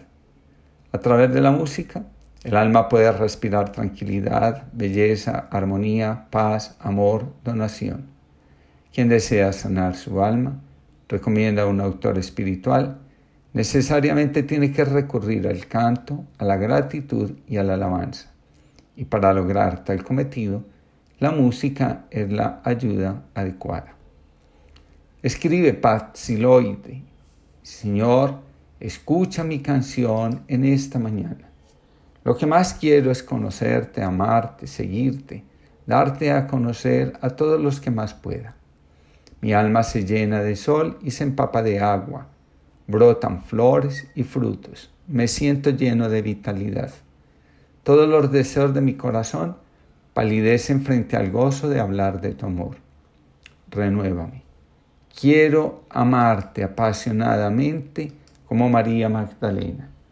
Quiero vivir impetuosamente como Pedro. Quiero mostrar el amor como tú lo hiciste. Ahora soy feliz. Nadie puede quitarme la alegría y menos aún arrebatarme las ganas de cantar la forma como tu amor transforma mi vida. Que todos tengan una linda jornada. Queridos amigos, buenos días. Deseándoles a todos un feliz despertar y un buen comienzo de jornada, les comparto la reflexión del día de hoy titulada Mirar hacia nosotros mismos. Dentro de la naturaleza, el único ser capaz de mirarse a sí mismo es el ser humano. Cuando hay un dolor profundo en el alma, el ser humano mira hacia afuera, hacia los demás, en lugar de mirarse a sí mismo. A la capacidad de mirarse a sí mismo, de reflexionar sobre sus actos, conductas, decisiones, emociones y pensamientos se le llama introspección. Las personas que huyen de sí mismas muestran incapacidad para la reflexión y la interiorización. Se quedan en la superficie. Algunos, ante la idea de reflexionar sobre sí, de mirar hacia adentro, entran en desconcierto. Otros se ponen ansiosos. Una gran parte de las personas saben mucho de lo que hay a su alrededor y muy poco de sí mismos. La trampa de la introspección es quedarnos mirando a nosotros mismos y perder la capacidad de transformar nuestra relación con el entorno. Carl Gustav Jung dice, la gente que mira hacia afuera sueña Quien mira hacia adentro despierta. La introspección está al servicio del despertar de la conciencia. Nadie se ilumina sin desarrollar la disposición de mirar hacia su propia vida y sacar de ella, como si se tratara de un baúl que tiene cosas nuevas y viejas, los aprendizajes necesarios para fluir en la vida. Una cosa es el narcisismo, creer que hay que trabajar duro para alcanzar la imagen ideal de sí mismo, y otra muy diferente, ser consciente de sí, darse cuenta de lo que nos habita y de lo que podemos hacer para vivir plenamente y ayudar a otros a hacer lo propio. El narcisista vive conectado con la falta, se entretiene creyendo que algo necesita para vivir plenamente, para vivir su propósito de vida, para entregarse a sus sueños, a su misión. En cambio, la persona despierta reconoce que todo está presente en él y que solo tiene que sacar provecho de sus propios recursos interiores. El Evangelio nos dice, le presentaron un paralítico acostado en una camilla. Jesús, conocedor de lo que hay en el interior de cada ser humano, le dice al paralítico, tus pecados están perdonados. Después le dice, ponte en pie, coge tu camilla y vete a tu casa. Se puso en pie y se fue a su casa. La incapacidad de entrar en contacto con lo que habita dentro de nosotros paraliza, no deja movernos. Tengamos presente, el pecado consiste en mirar erróneamente la vida. En otras palabras, vivir arrastrados por las fuerzas del inconsciente, evitar visitarnos, acogernos, transformarnos. El perdón consiste en volver a mirar la vida como es. Cuando nos invitan a perdonarnos a nosotros mismos, nos están exhortando a dejar de mirar la vida con autoconmiseración y hacernos cargo de quiénes somos, de lo que hacemos, de lo que anhelamos. Stefan Zweig afirma, las nuevas condiciones de nuestra vida son obstáculos para el recogimiento interior. Gemma Sánchez Cuevas, por su parte, dice, vivimos en un mundo acelerado, esclavo de las prisas y la velocidad, un mundo que nos contagia una sensación de estrés y desasosiego. Este ritmo frenético junto a la colección de tareas y obligaciones nos exige enfocar nuestra atención hacia el exterior para evitar que se nos escape algo, pero a su vez nos aleja de nosotros. Es casi imposible reservar unos instantes para mirarnos por dentro, para volcar los ojos hacia el interior y preguntarnos cómo estamos. Vivimos tan centrados en lo que ocurre afuera que muchas veces nos volvemos unos desconocidos para nosotros mismos. En una sociedad movida por el afán de consumo, la introspección es un acto improductivo y por esa razón estéril e innecesario, reservado solo para los momentos de separación, de sufrimiento intenso o de enfermedad psicológica insoportable.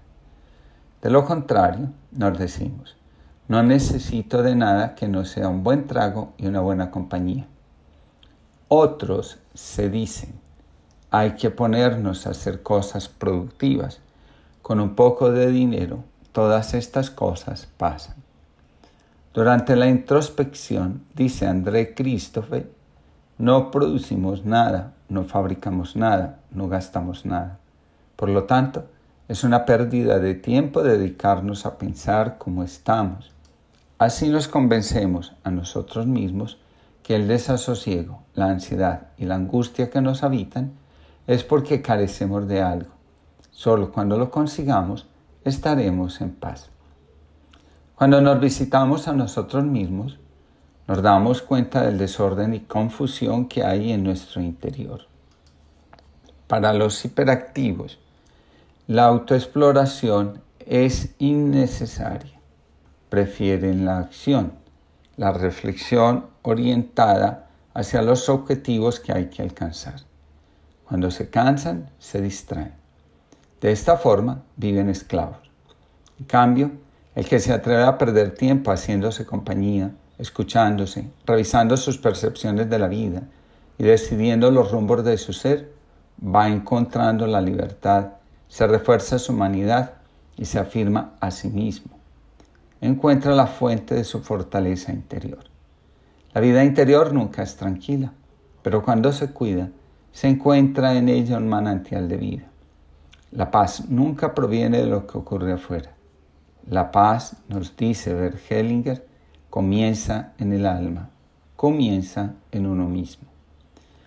Pedro Casaldáliga nos invita a pedir la paz extraña, la que nace en el alma, la que brota del encuentro pasible con nosotros mismos. Danos, Señor, aquella paz extraña que brota en plena lucha como una flor de fuego, que rompe en plena noche como un canto escondido, que llega en plena muerte como el beso esperado. Danos la paz de los que andan siempre desnudos de ventajas, vestidos por el viento de una esperanza nubil. Aquella paz del pobre que ya ha vencido el miedo, aquella paz del libre que se aferra a la vida, la paz que se comparte en igualdad fraterna como el agua y la hostia. Que todos tengan una linda jornada.